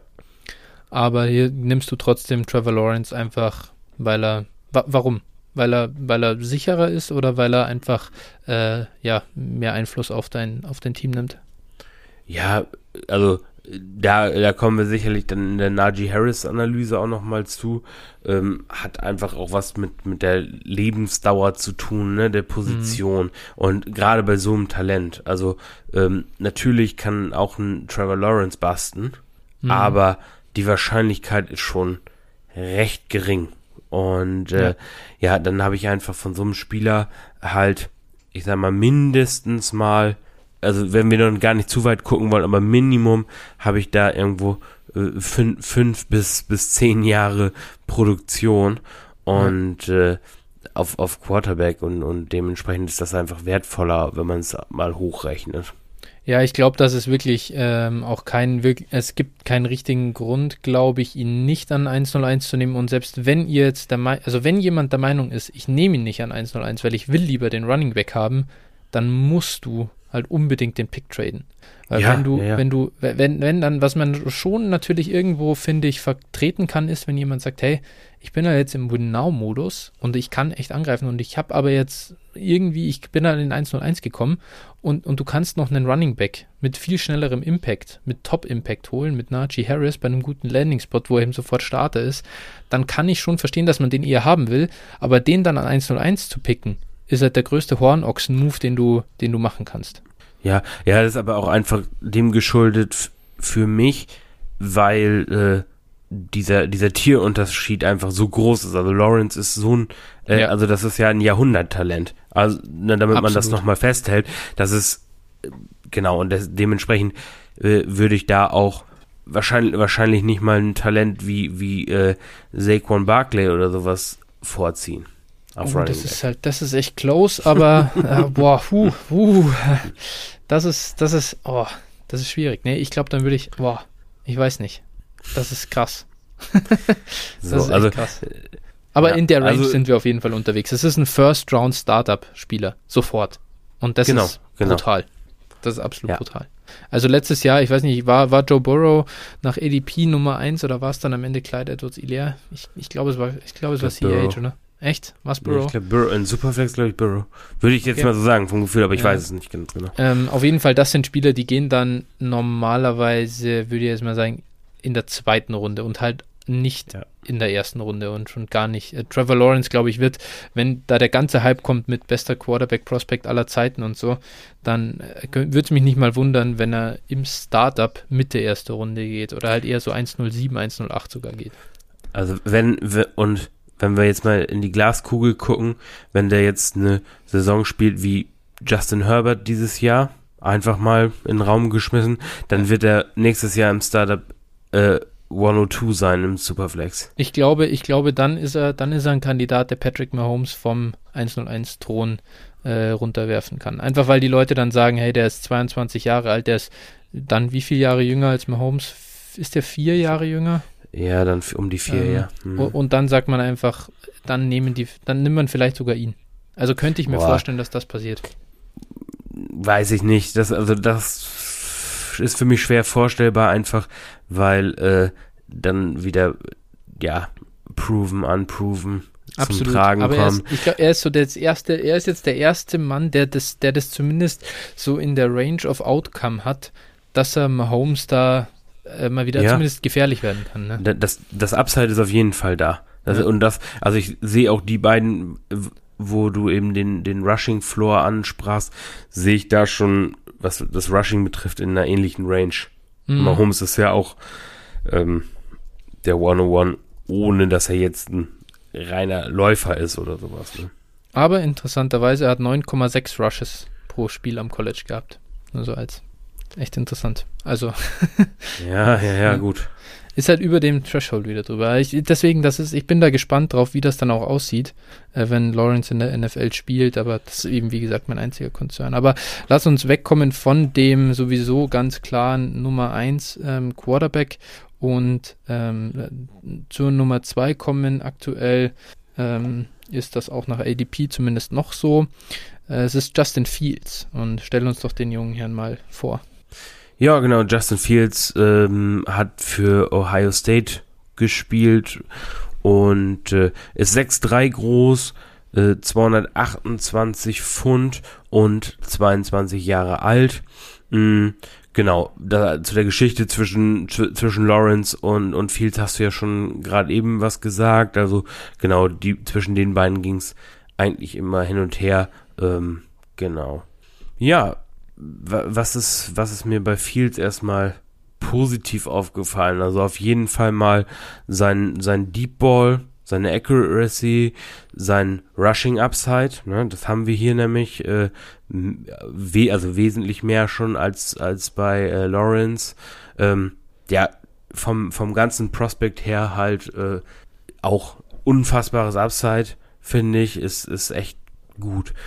Was, was negativ aufgefallen ist, ähm, muss man sagen, ist der Processing Speed. Das heißt also, der hat echt manchmal gedauert, gerade wenn, wenn die Coverage ein bisschen komplexer mhm. war oder sowas, dann hat er, dann hat er eben ja, extrem lange gedauert, hat dann den Ball zu lange gehalten und, und wurde dann gesackt oder sowas. Mhm, beziehungsweise, was mir auch aufgefallen war, so ein bisschen das Decision Making. Gab es eine Szene, die ich, die ich eben auf Tape gesehen habe. Dann äh, läuft der Receiver eine Slant und er hatte ihn eigentlich offen, hat dann zu lange gewartet und wurde dann intercepted. Ähm, genau, also so, sowas hat er zwischendurch drin. Äh, genau, so, so, das sind eigentlich die Punkte, die mir jetzt erstmal extrem aufgefallen sind. Mhm. Was hast du denn zu ihm? Ja, was ich bei ihm, und du hast das gerade schon gesagt, bei ihm sticht wirklich einfach sofort raus diese extreme Genauigkeit. Also ja. bringt Bälle an perfekt genau dahin, wo sie einfach hinkommen müssen. Ähm, hat eine, eine, unfassbare Completion Percentage over Expectation mit 12 Prozent. Äh, da, glaube ich, Lawrence bei 10 Prozent gewesen. Ähm, einfach auch, und das natürlich getrieben äh, durch seinen unfassbar guten Deep Ball. Und was mir sehr, sehr gut gefällt, ist diese einfach auch wieder Fantasy-Brille auf, mal Real Football ausschalten. Die Kombi aus gutem Deep Ball und, und mobilem Quarterback. Ja, äh, so, so ein bisschen, er hat was, er hat halt da was von Kyler Murray. Auch wenn er sicher in einem ganz anderen Style, also bei weitem nicht so mobil und so viel mit den Füßen unterwegs, aber ähm, die Kombi ist für, für eine Verteidigung halt sehr herausfordernd, äh, weil du die, weil du das Feld auseinanderziehst. Und so kann er eben auch das Spielfeld öffnen für sich. Und, und das gefällt mir sehr, sehr gut. In sämtlichen Effizienzmetriken auch unfassbar gut. Er ist mit 1,90 Meter eben auch groß genug für einen NFL-Quarterback. Da finde ich, haben wir jetzt in den letzten, ja, so ein, zwei Jahren schon gesehen, dass kleinere Quarterbacks, ähm, nicht alle, aber manche schon dazu tendieren, dass sie die Mitte des Feldes bisschen, bisschen meiden. Äh, Russell Wilson, Kyler Murray sind da so die Kandidaten, bei denen wir das halt jetzt auch mal in den Daten sehen. Und vielleicht ist das einfach nur kleine Sample Size und ist gar nicht so, aber Justin Fields hat diese Bedenken halt zumindest schon mal nicht. Und eben wie du sagst, die, die Sachen, die ähm, ja ein äh, bisschen gegen ihn sprechen, sind auch die, ähm, die ich sehe, dieser, dieser äh, Processing Speed, die Entscheidungsfindung, die ist nicht elitär. Ähm, da wird er, er wird sicher, oder, oder was heißt sicher, ich könnte mir vorstellen, dass er deutlich länger braucht, um sich an das NFL-Niveau anzupassen. Er hat auch am College größere Probleme gehabt am Anfang als eben Trevor Lawrence, der sofort überragend geliefert hat. Äh, Justin Fields war zuerst in Georgia, glaube ich, äh, ja, genau. bei den Bulldogs. Ähm, Wurde dann auf die Bank gesetzt, um hinter genau. Jake Fromm zu sitzen. Ja, da möchte ich auch nochmal sagen, dass das war aber für Kirby Smart oder äh, der da trainiert hat, ja. oder halt auch Kirby Not So Smart, meiner Meinung nach, weil wenn du so einen Freshman hast, den Nummer 2 Recruit aus der Highschool und du stellst ihn und du, du, du setzt ihn auf die Bank für Jake Fromm. Also du musst ja echt, was ist los mit dem Typ? Also wirklich, wie kannst du dir so dein Ceiling kaputt machen und dann sagst du halt, komm, ich entwickle den jetzt, aber dann kannst du halt auch angreifen, richtig angreifen auf, auf National Championship und es geht nicht darum, ob du jetzt diese Saison mit ein oder zwei Niederlagen mehr äh, abschließt. Und das verstehe ich wirklich beim besten Willen nicht. Aber ähm, ist auch egal. Das ist ein bisschen sein Problem schon gewesen ähm, und da sehe ich halt größere Probleme hin, wenn es im Schritt auf die NFL zugeht. Ähm, und und, und auch sein, er hat in einem, in einem System gespielt, er hatte weniger Yards pro Team-Attempt überhaupt, heißt, er hat, er hat in einem weniger passlastigen ähm, äh, System auch gespielt, das ihn halt, ich will jetzt nicht sagen versteckt hat, aber äh, er hat halt schon auch davon profitiert, dass natürlich die Räume offen sind, wenn du ein am College ist das halt auch nochmal was anderes als in der NFL. Ähm, dominantes Spiel mit, mit dominantem Running Back, wo die Defensive halt dann sehr, sehr viel äh, äh, darauf abstellen muss und der Deep Ball, ja gut, öffnet sich dadurch halt perfekt. Das ist ihm super entgegengekommen. Ja, also er, er braucht, er braucht halt ähm, meiner Meinung nach in der, in der NFL ähm, ja ein relativ einfaches Scheme, also am Anfang jedenfalls, um mhm, reinzukommen. Genau. So, ja. also das würde ich ihm halt irgendwie wünschen und äh, ja, als am Anfang wurde er auch mal zu den zu den äh, Falcons gemockt oder sowas mit mit Arthur mhm. Smith. Das hätte mir eigentlich, glaube ich, ganz gut gefallen, auch mit den Waffen, die er dann gehabt hätte. Ne? Mhm. Also das wäre wär, ne, sieht jetzt aktuell ja nicht mehr so aus. Ob die Fal Falcons ja. überhaupt einen Quarterback draften, ist überhaupt die, die Frage den Vertrag noch. ja von Ryan umstrukturiert. Genau, ne? genau, ja. genau. Deswegen und ja, also das, das wäre auf jeden Fall irgendwie ein schöner Landing-Spot gewesen, wo er vielleicht auch nicht hätte sofort starten sollen müssen. Weiß ich nicht, ob ihm das nicht vielleicht dann doch ganz gut getan hätte. Aber wir werden mal sehen, wo er landet. Ja, ich bin da, ich bin großer Fan davon, wenn Rookie-Quarterbacks sofort spielen können, muss ich sagen. Einerseits, weil ich glaube, dass die sich da on the fly am besten entwickeln. Und ich habe den Eindruck, dass ganz viel davon ähm, ja, äh, von dieser Geschichte Quarterback sitzen erstmal und lernen, ist ein bisschen anekdotisch, einfach nur deswegen, weil wir, ich glaube, das hat sich so etabliert mit dieser Draftklasse 2004 mit Rogers und Smith, wo Alex Smith halt sofort bei den, bei den 49ers gestartet ist und halt einfach scheiße war. Ich glaube, ein Touchdown, elf Interceptions, wenn ich das richtig jetzt gerade im Kopf habe. Oder sogar gar kein Touchdown, ich, ich, weiß gar nicht. Also es war auf jeden Fall horrend. Und, und Rogers halt hinter äh, Brett Favre in, in Green Bay erstmal zwei oder drei Jahre sogar einfach nur gesessen ja. hat. Und, und, und dann kamen halt diese Karrieren raus und irgendwie war dann so, ah ja, so musst du es machen mit einem Prospekt. Und vielleicht leckt es aber halt auch einfach daran, dass der eine scheiße war und der andere halt überragend gut. Und vielleicht wäre Rogers noch besser geworden, also geht ja kaum, aber äh, vielleicht wäre er auch so super gewesen, wenn er sofort gestartet hätte, also ich finde das immer ein bisschen schwierig. Ja, ja, also ich, ich, ich persönlich wie gesagt, wenn ich aber sowas, sowas höre, äh, was für mich, also bei ihm, das sind jetzt Knocks, die man, denke ich, auch trainieren kann. Mhm. Also das sind jetzt keine Sachen, ähm, der, der jetzt, der jetzt keinen äh, Gummiarm und kommt nicht über 30 ja. Yards, ne? Also so, das sind ja, sind ja so Sachen, ich sag mal, das zu trainieren wird schon halt, dauert sehr, ja. sehr lange, ne? Bist du da wirklich dann, aber das, das ist bei ihm ja halt eben nicht der Fall, sondern das ist ja eine Kopfsache und das hat dann auch teilweise was mit, mit äh, Lernen etc. zu tun. Klar. Und da bin ich halt, bin ich halt der Meinung dann tatsächlich, dass es helfen kann. Ähm, und wenn dann auch nicht gleich das ganze Selbstbewusstsein zerschossen wird, ne? Wenn er dann, ja. also das, das hat man, finde ich persönlich, hat man dann auch schon öfter bei einigen Prospects gesehen. Sagen wir zum Beispiel Josh, Josh Rosen, ob der nun gut oder schlecht war, aber der hat hinter dieser fürchterlichen O-Line gespielt und wurde da wirklich durch die Mangel gedreht und, und der wusste gar nicht mehr, äh, ob er Männchen oder Weibchen war zum Schluss, ne? Also, ja. da, das, äh, weiß ich nicht, keine Ahnung, das, das äh, habe ich dann manchmal so gefühl, das Gefühl, dass das denen helfen kann. Ja, ja, eben Josh Rosen, Sam Donald sind halt jetzt wieder die Beispiele, aber da, ja, für mich, das waren halt beides, by the way, Spieler, die zum Beispiel und die schon negative Completion Percentage over Expectation am College hatten und die waren halt vielleicht auch einfach nicht gut. Also deswegen, ich, ich will das, also zumindest, wenn, ich sag mal so, wenn Justin Fields in, zu einem Team kommt, bei dem er nicht sofort startet, dann rutscht er in meinen Rookie-Rankings für Fantasy auf jeden Fall ab. Ich will schon einen Spieler haben, der, der, der, der da auch, der da auch spielt. Oder ist mir, ist mir persönlich lieber. Ja, nee. Also ich habe hab ihn, ich habe ihn trotzdem, hätte ihn allein aufgrund des Upside, Upsides und da sehe ich ihn halt echt im Gesamtupside für Fantasy, nicht in mhm. Real NFL, tatsächlich nochmal ein Stückchen über Lawrence sogar. Absolut. Klar. Also Genau, aber ich sehe halt die Downside auch äh, ja. sehr viel höher als, als bei Lawrence. So, ne? also, ja. Bastwahrscheinlichkeit genau. sollte höher sein an sich, aber. Ja, ja, ja. Ein ganz schönes Stück. Ja. Und, und wo, wo würdest du ihn denn jetzt halt picken? So, wenn du jetzt, äh, wenn du jetzt äh, dich entscheiden musst. An zwei oder drei.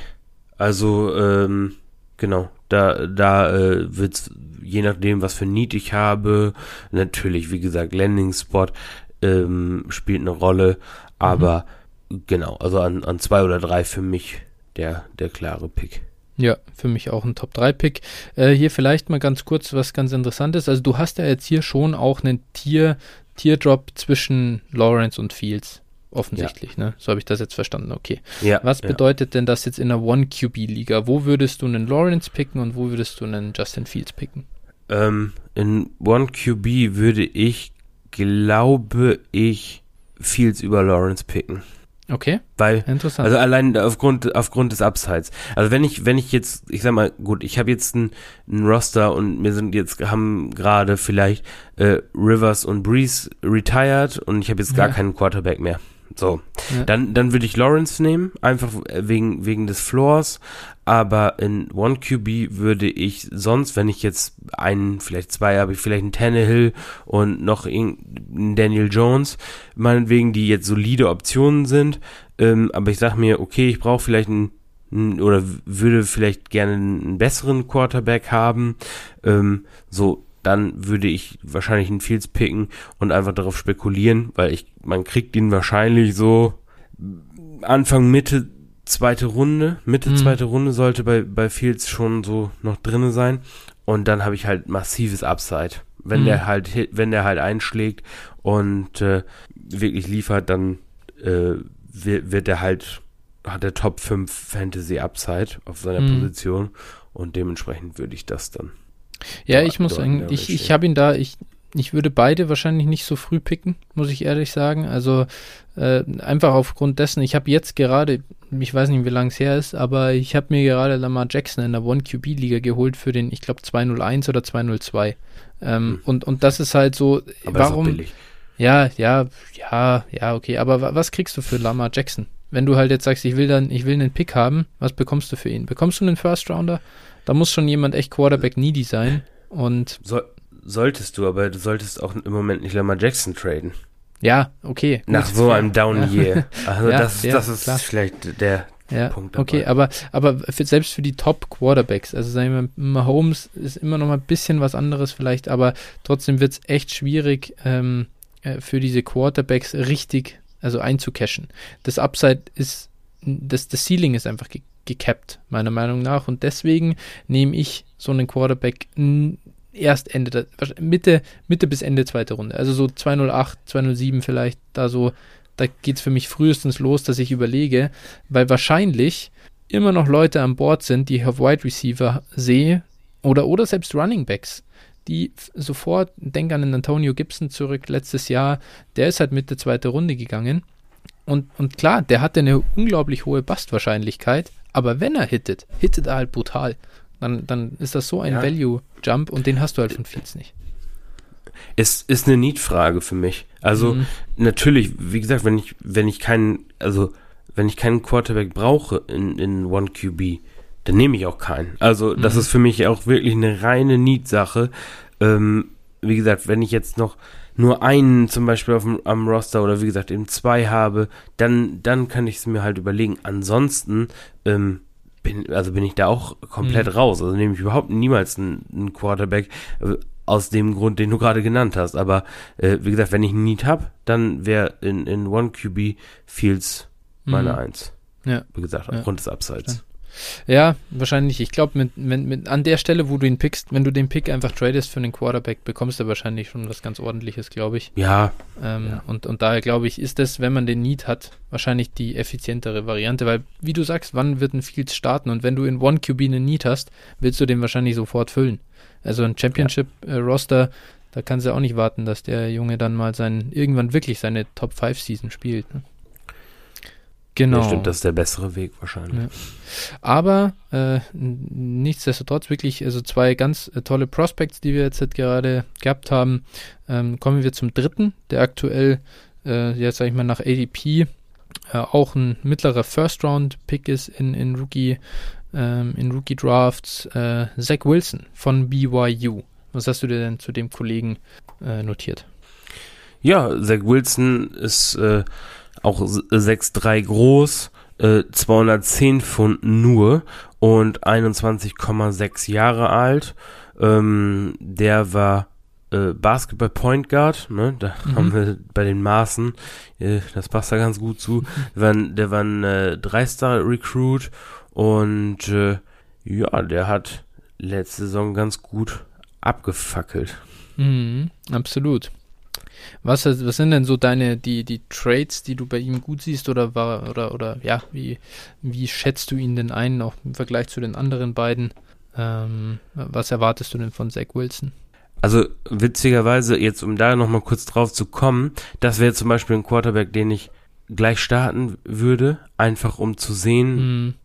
Wie er sich gegen richtige Competition macht, weil ähm, das ist eigentlich mein, das ist eigentlich mein, mein größtes Problem mit ihm, ähm, weil das ein, ist wirklich ein krasses Armtalent. Also der hat einen, einen guten, starken Arm, der kann äh, auf Plattform werfen, äh, die, die, äh, das Ballplacement ist eigentlich immer ziemlich gut und äh, ja, hat auch, auch gutes Movement in der Pocket und auch einen schnellen Release. Also der, der kann eigentlich alles. Allerdings das Problem ist einfach, der hat das äh, hinter einer äh, ja, hinter der acht besten O-Line im, im kompletten College Football gegen scheiß Competition gemacht. Ne? Also ja. das heißt, äh, der hat kaum Pressure gesehen überhaupt und mhm. äh, ja, das, das stört halt. Ne? Das ist halt, mhm. das ist halt so das, das Problem, ne? was, was mhm. ich mit ihm habe äh, und was ihn dann letztlich auch zu einer, zu einer Wildcard macht. Pro, äh, die Produktion war eigentlich über seine ganze College-Karriere gut. 2019 war er halt verletzt, weswegen mhm. er halt ein bisschen schlechter gespielt hat. Ähm, aber wie gesagt, erklärt halt durch, durch Verletzungen an der Schulter und, und an der Hand, glaube ich. Also durchaus wichtige Körperteile für einen Quarterback. ja. ähm, genau, also äh, ja, das ist, das ist äh, im Prinzip, was ich, was ich zu Zach Wilson sagen mhm. kann. Ja. Äh, genau, das Einzige, was ich noch glaube, das halt, weil er halt so ein Hungerhaken ist, dass der ähm, in der NFL halt, also der hat, der tänzelt viel rum und, und läuft dann auch gerne mal für einen First Down und lässt und geht dann in den Kontakt mit, mit seinem Gegenspieler. Und ich glaube, wenn er das in der NFL zwei, drei macht, zwei, dreimal macht, dann äh, wird er einmal in zwei Hälften geteilt von, von ja. einem schönen Middle Linebacker. Ja, ja. ja genau. Also, sein, sein BMI dürfte nicht schlechter sein als der von äh, Trevor Lawrence aktuell, oder? Nee, nee, nee, nee, aber, mhm. aber einfach, wenn man sich die Spiele auch anguckt. Also wenn man Klar. den, ja.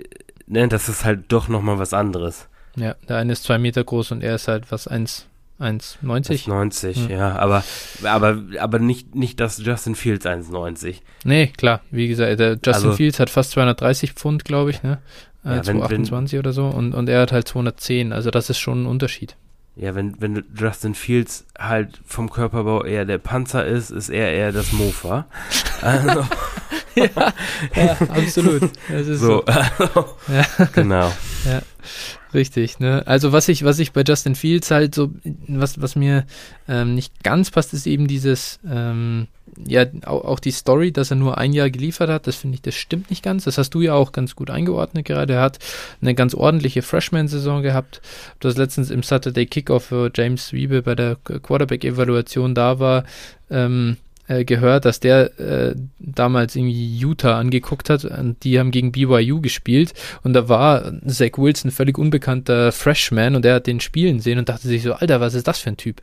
Er hat halt auch ein super Spiel abgefackelt und schon da sein Amtalent gezeigt und, und seine PFF Passing Grade war 2018 äh, schon mal auf bei einer bei einer 78,8 und das ist schon ganz gut. Also so als Freshman äh, kann man schon so stehen lassen. Und jetzt hat im letzten Jahr eben bei 92, äh, ne, 95,5 sogar.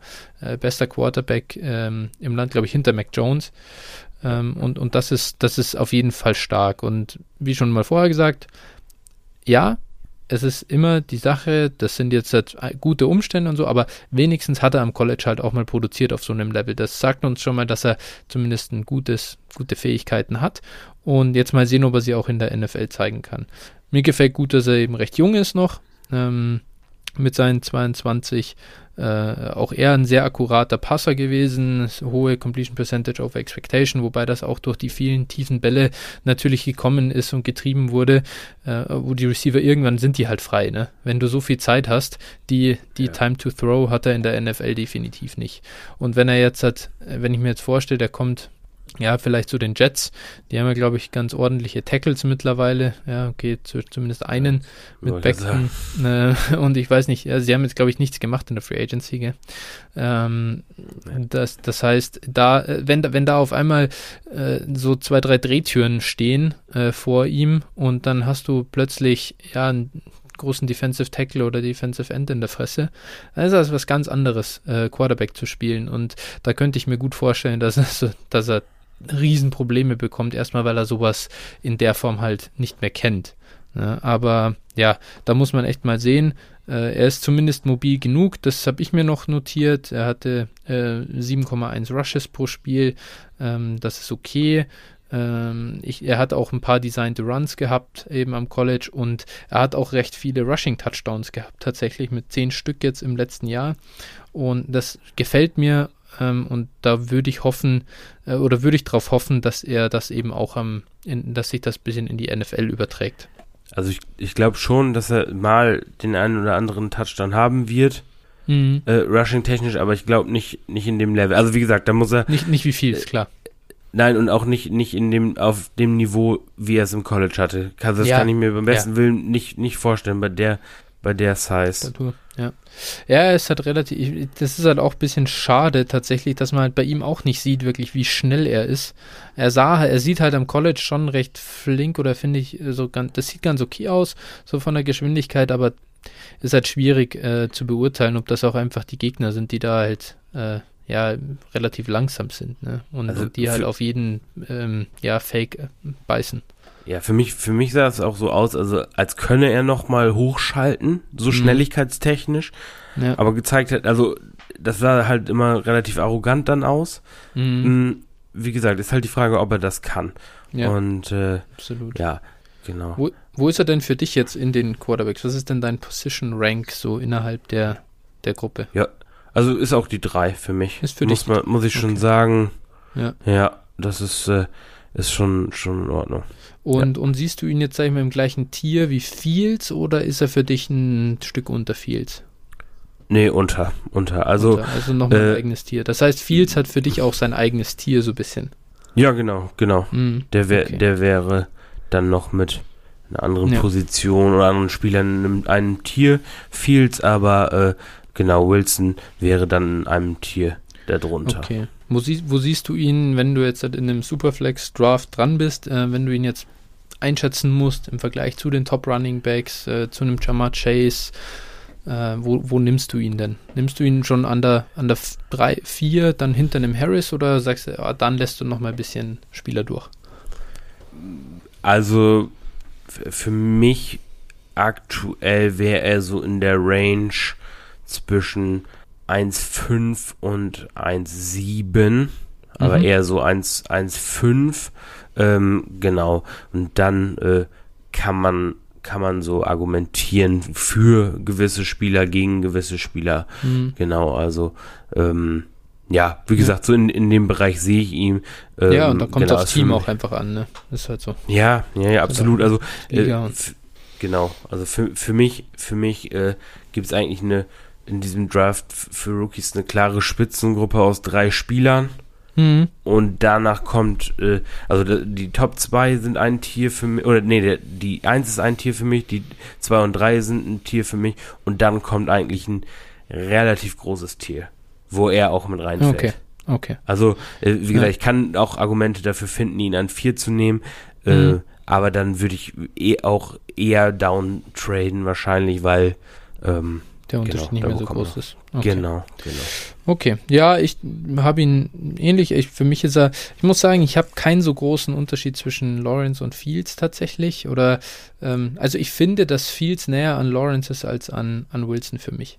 Äh, vielleicht ja. sollte ich so ausdrücken. Ähm, und oh. der, der Unterschied ist da dann ein bisschen, bisschen massiver. Ähm, ich habe ihn aber auch noch, ich habe ihn in einem Tier mit unserem nächsten ähm, Spieler, mit Trey Lance, aber ja. innerhalb des Tiers noch über ihm. So, das er ist genau. für mich auch die Nummer drei. Ist das ist tatsächlich bei mir genauso. Okay, ganz interessant. Ja, ich muss aber sagen, zum Beispiel so als aktuell würde ich einen Jamar Chase, glaube ich, über über Zach Wilson nehmen. Einfach ist nur, weil ich noch mehr Vertrauen in das Prospect habe. Ja, ja, ja. Äh, gut, hm. Positional Value spielt für mich da eine absolut, große Rolle. Absolut, absolut. Das ist auch, deswegen ist es auch, ich wollte es nochmal erwähnen, es ist außergewöhnlich, wird nochmal, wenn ich einen, gut, das muss man auch warten, wo er, wo er landet. Ja. Eigentlich kannst du keinen Wide Receiver über einem Top 10 Quarterback irgendwie nehmen, der auch noch genau. eine gewisse Mobilität hat, weil, weil der, der, der Value Gain, wenn er einschlägt, so massiv ist, da muss ein Jamar Chase, jetzt selbst, jetzt hat Justin Jefferson eine historische Rookie-Saison gespielt und der ist ein, ja, Drittrunden-Starter, manchmal Zweitrunden-Starter-Pick. Und das schafft halt Wilson, wenn er, wenn er okay spielt. Genau, und, und mhm. genau, Justin Herbert ist halt, also, also genau. Burrow, Burrow ist irgendwo Mitte Runde 2 und Justin mhm. Herbert ist Ende Runde 1, Anfang 2. Also, ja. ne, da sieht man halt, wo, genau. wo der Wert halt eben ist. Deswegen, genau. Ja, absolut. Ja. Genau, dann kommen wir zu Trey Lance, North Dakota State. Ja, genau, Trey Lance äh, 6'4 groß, äh, 226 Pfund ähm, und 20,9 Jahre alt. Ähm, der Gute hat nur 17 Spiele am College gemacht mhm. und äh, das eben in einer äh, ja, Division, ne, was ist es, F ich komme damit FBS, immer in oder? FBS, ja, genau, oder? genau. Ja. FBS School, also quasi, wenn man so will, die, die zweite Liga im, im ja. College Football. Ähm, genau, und äh, ja, das ist halt echt nicht viel, ähm, was man, was man sagen muss. Ähm, da hat er letzt, also dieses Jahr hat er nur ein Spiel gemacht und hat dann outgeoptet, glaube ich. Ich dachte, das hat er später gespielt. Erst war, war das nicht so. Ah ja, stimmt, die haben die Saison so rum, genau, so. die haben die Saison. Ja. Die spielen aktuell gerade. Also jetzt momentan kommt das. Äh, ah, okay, interessant. Ja, die haben, okay. die haben mir das, die haben irgendwie das erste, also North Dakota State hat das erste Spiel seit Jahrhunderten verloren, irgendwie ah, okay, zwei Wochen. Okay. Er, er genau. hat auf jeden Fall in diesem einen Spiel super scheiße gespielt, gell? ja, ja, genau. Aber vorher hatte er halt eine, eine Saison mit 28 Touchdowns und 0 Interceptions. Mhm. Und äh, genau, das kann man hier auf jeden Fall mal herausheben. Also zu ihm selber als, als Prospect, also der hat äh, physikalisch erstmal alles, was es braucht, um ein Top-Quarterback in der NFL zu sein. Mhm. Ähm, hat einen extrem starken Arm, hat mhm. äh, eben Rushing Upside, ne? also der hat die Leute da wirklich schwindelig gespielt. Ähm, auch da natürlich wieder, es ist halt äh, sogar noch schlechtere Competition im Prinzip als das, was, was Wilson hatte. Ja. Ähm, und äh, North Dakota State ist da halt auch ein Powerhouse. Ne? Also ist mit Abstand das beste Team äh, da, ähm, so, so dass das ähm, dann auch immer noch abzuwarten ist, wie das in der NFL äh, aussieht. Genau, dort hat er eben in einem, in einem Run-Heavy-Scheme gespielt. Das heißt, das kam ihm dann natürlich auch zugute. Ähm, und da hat er auch den, den Ball also sehr gut alles in allem beschützt. Ja. Was sehe ich noch, was sehe ich noch positiv an ihm? Der hat halt extremes Upside für Fantasy Football. Im mhm. Prinzip, äh, äh, das Upside sehe ich in eine, in eine ähnliche Richtung wie Fields. Mhm. Nur, ähm, das Downside ist halt auch nochmal wesentlich höher als bei Fields. Also das ist für mich insgesamt äh, wirklich ein absolutes Boom oder Bust äh, Prospect. Ähm, genau, weil negativ ist mir noch aufgefallen, also die, die äh, Accuracy ist einfach nicht gut. Ne, also beziehungsweise ja. hat er Wackler drinne und äh, ist halt, wie gesagt, eben einfach so unbewiesen, ne? also die Anzahl der Spiele und, und äh, die Competition, das ist einfach, äh, ja, ich sag mal, besorgniserregend. Ja, absolut. Genau. Da gibt's von PFF, oder dann sage ich mal kurz, ich ja, ich, ich, will mich da, ich will das jetzt nicht alles wieder aufsagen. Ähm, ja, ich finde auch, ich finde auch, der, die Quintessenz ist die Kombi aus äh, diesem mobilen Running Quarterback und der Armstärke, also dem potenziellen Downfield Passing halt hochinteressant, ist ein bisschen Josh Allen-Style, ähm, so, so von dem, wie, wie man halt da auch sagen muss, ja, vielleicht ist er gar nicht so stark, aber er kann halt für Fantasy sofort relevant sein, wie es halt auch ein Josh Allen war, obwohl er ein schlechter Quarterback war in seinen jungen ja. oder seinen ersten zwei, drei Jahren. Ich glaube, sein drittes Jahr war es jetzt, oder? Das gut war. Ja, ja genau. Ja. Ähm, Ja, und, und ähm, es ist halt eine ultra kleine Sample Size, das ist das Problem. Eben diese wenigen Spiele, nur eine Saison, da war er sehr gut, ja, hatte eine PFF-Grade, äh, Passing Grade von 88,7. Das ist wirklich, das ist wirklich ordentlich. Ähm, mir, was ich, was ich, weswegen ich ihm ein bisschen das mit der schlechten Competition dagegen rechne, oder, oder was ich ihm da auf der anderen Seite wieder gut schreiben wollen würde, ist, dass es zwar stimmt, North Dakota State ist ein Powerhouse, aber trotzdem sind halt auch seine O-Liner nicht überragend und seine Receiver nicht überragend. Ähm, also es ist, ich finde, der ihm ist es mit der Competition weniger äh, anzukreiden als zum Beispiel einem Mac Jones, der halt also so viel, ein so viel besseres Team um sich herum hat als die Gegner, gegen die er spielt. Ähm, also so ein bisschen, ich, ich würde es auch nicht zu hoch gewichten und jetzt sagen, jetzt kommt er dann in was hin, wo er nicht mehr der Beste ist oder nicht mehr das beste Team um sich herum hat und plötzlich geht gar nichts mehr. Was aber wirklich besorgniserregend ist, auch von PFF, die haben, die haben eine Statistik, wo sie die ja, äh, Anzahl der akkuraten Würfe also sagen wir, die, die unterscheiden halt, ist das ein akkurater Wurf oder nicht. Und die Rate bei ihm, die ist halt bei äh, akkurat, also die Accurate Rate ist bei 47,1 Prozent. Und jetzt halt vergleichen wir das mal letztes Jahr mit einem Joe Burrow, der ist hier also mit Abstand der Beste gewesen. Äh, äh, 71,7 Prozent hat der in seinem letzten Jahr im College ähm, hingelegt. Und jetzt so Trevor Lawrence war hier bei 63,6 Prozent, Justin Herbert 59,4, Justin Fields immer noch bei 57,6 Prozent und er ist eben doch ein gutes Stück unter 50. Mhm. Und, und Zach Wilson hier auch äh, ganz interessant, auch nicht besonders gut mit nur 54 Prozent. Und das sind für mich schon ein bisschen Concerns. Uncatchable Rate bei den Bällen von 24 Prozent. Da ist nur Jordan Love noch schlechter gewesen aus diesen ähm, frühen Quarterbacks. Und das würde ich, also das ist für mich ein Riesenproblem, weil er nicht spielen wird, wenn er so ungenau ist. Und das ist halt, wie du sagst, das Potenzial ist quasi grenzenlos. Er kann, der kann, der kann eine Overall QB1 Season spielen. Der kann so Fantasy äh, Breaking Potential äh, aufs Feld bringen, so wie ein Lamar Jackson das äh, in 2019 ja. gemacht hat, wo er dir Woche für Woche die Spiele gewinnt, weil er halt einfach 100 Yards rusht. Aber auf der anderen Seite, ja, hast du das Problem, was machst du, wenn er den Ball nicht gut werfen kann? Dann äh, findet er sich schnell auf der Bank wieder und scheißt er vielleicht komplett rein. Sehr High-Risk, High-Reward-Spieler. Ähm, wo pickst du ihn denn? Ja, also ich, ich habe ihn im Prinzip allein nur wegen des Upsides ähm, in einem Tier mit, mit äh, Zach Wilson. Ähm, das heißt auch so äh, Mitte, Mitte der ersten Runde. Weil, mhm. wie gesagt, wenn, wenn der einschlägt, du hast gerade den Vergleich ja schon gebracht, ähm, dann geht der in die Lama Jackson Range. Für, für mich auch, wie gesagt, ich habe auch so ein bisschen geguckt, so vergleichbare Spieler. Ähm, auch Josh Allen, der Vergleich liegt schon auch nahe, ne? Also. Ich, ich fand so beim Gucken, ich muss ja so ein bisschen Cam Newton-Ding, auch von seinem Körperbau her, finde ich so, er ist schon auch ich, so ein breiter Typ, der so echt, äh, äh, da so, so, so, so, ein, so ein, also so eine physische Power auch einfach hat, wo ich mir vorstellen kann, dass er als Runner selbst in, einem, in so einem, in so einem und das finde ich unterscheidet Cam Newton immer noch von allen anderen mobilen Quarterbacks, dass er in so einem Power-Running-Scheme fast laufen kann. Ja, gut, okay, so, aber also Cam ist natürlich schon mal noch eine Nummer, ja, Nummer ja, größer, er ist, er ist ne? nicht so, er also. ist nicht so gut, er ist, er ist nicht so krass wie Cam, ja, absolut, ja. das stimmt schon.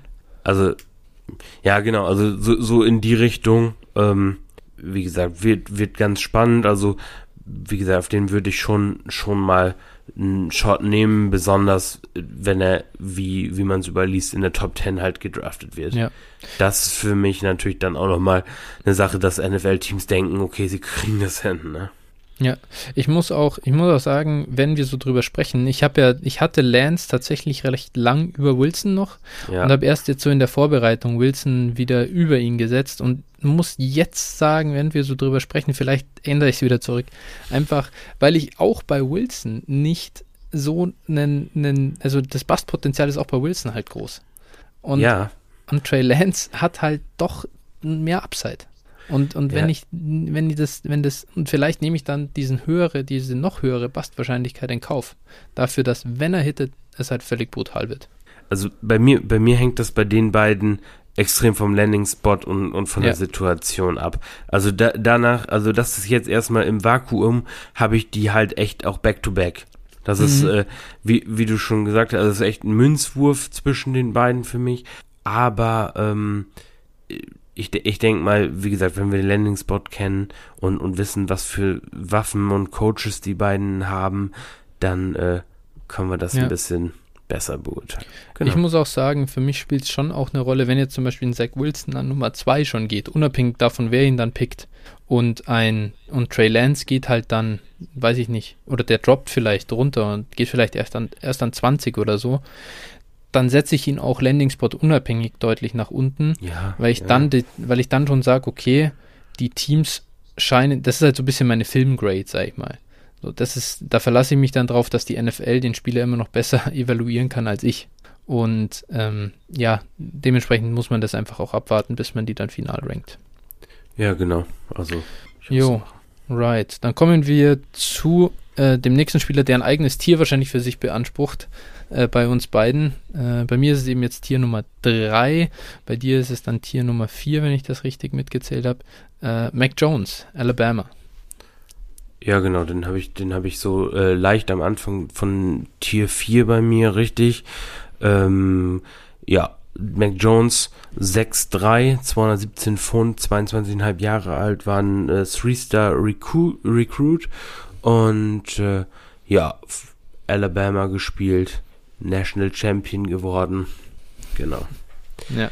Hat, äh, ich sag mal, der hat von, von äh, Tour übernommen äh, mhm. nach, nachdem der sich verletzt hatte und äh, hat sich in der Preseason gegen Bryce Young, äh, ich jetzt nicht, ich habe es mir jetzt nicht aufgeschrieben, aber ging auf jeden Fall gegen echt äh, hohen Recruit äh, von Alabama durchgesetzt und äh, ja, hat dann eben gespielt. Hat es auch zurückgezahlt. Ja, genau. Also der hat auch für eine Bombensaison gespielt. Also äh, ja, bei ihm ist eben zu nennen, was, was kann er sehr, sehr gut. Also die, die äh, kurze Accuracy ist, ist gut, das Timing, das ist gut gegen Pressure und eben, ja, allgemein diese Production vom letzten Jahr war halt echt äh, beeindruckend.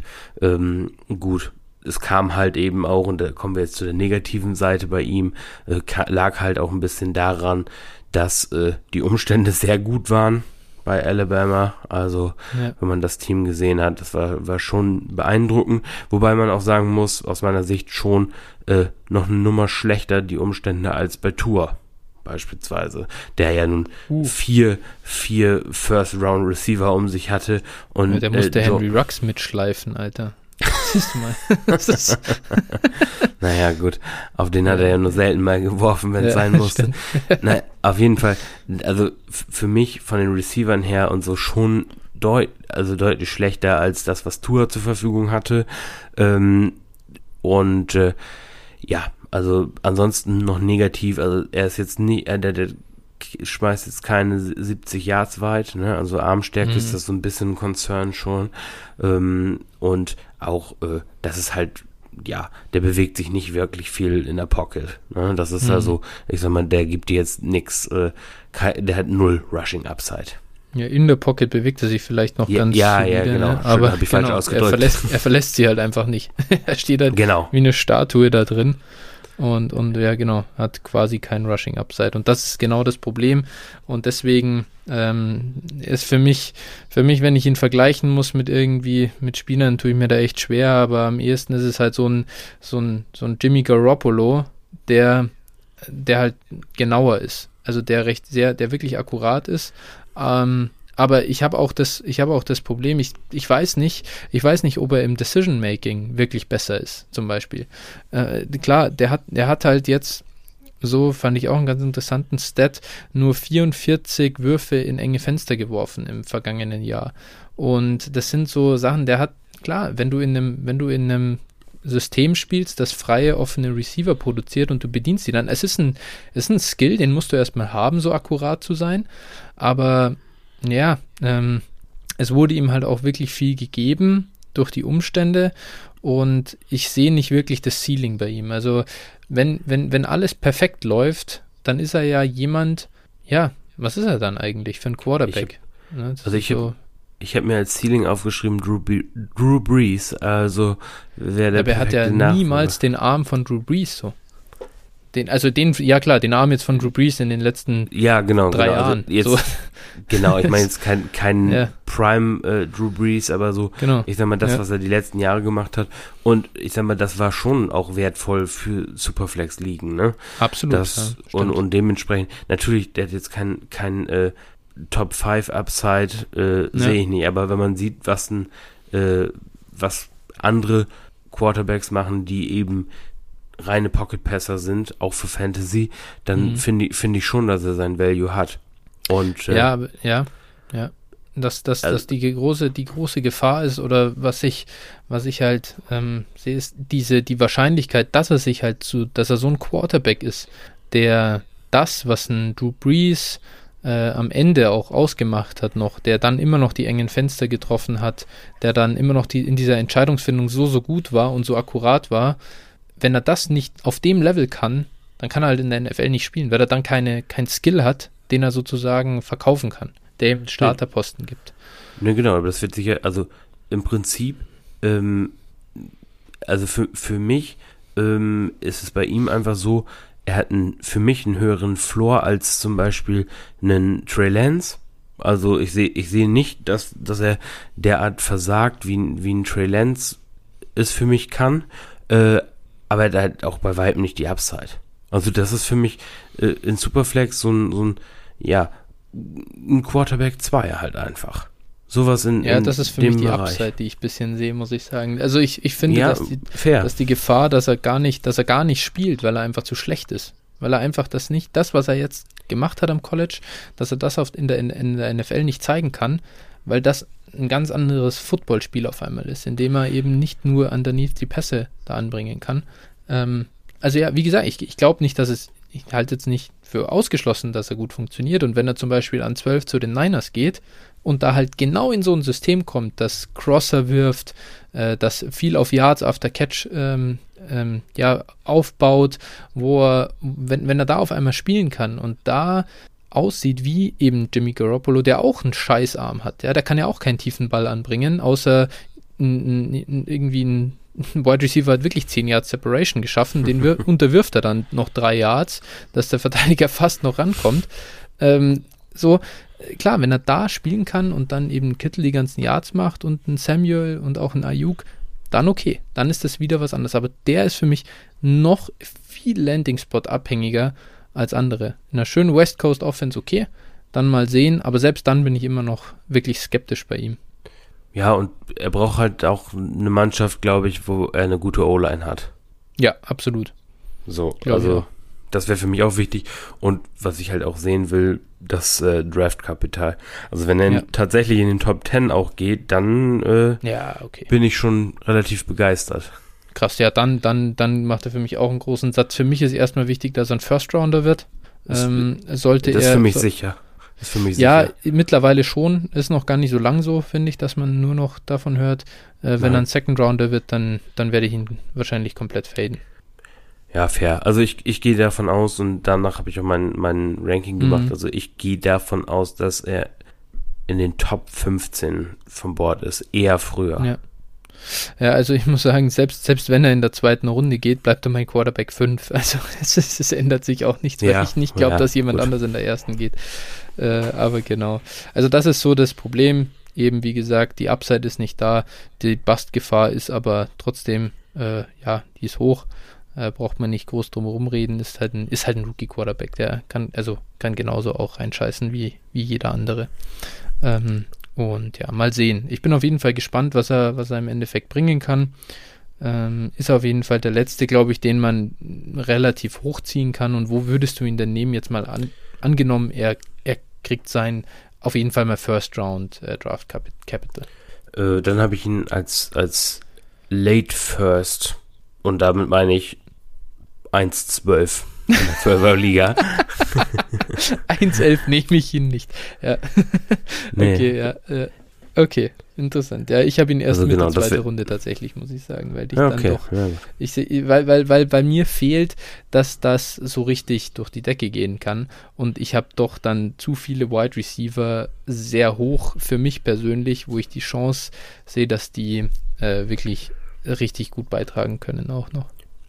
Ja, wie gesagt, ich, ich sehe halt einfach immer äh, den Positional Value von Quarterbacks ja. in der Superflex-Liga so und das, das ist eben einfach die, die Begründung. Ne?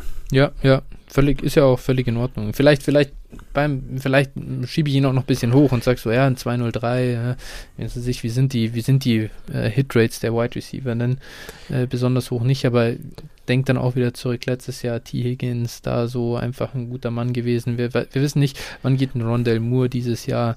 Den zum Beispiel würde ich halt, den nehme ich über einem Mac Jones, weil mir das Profil zu gut gefällt.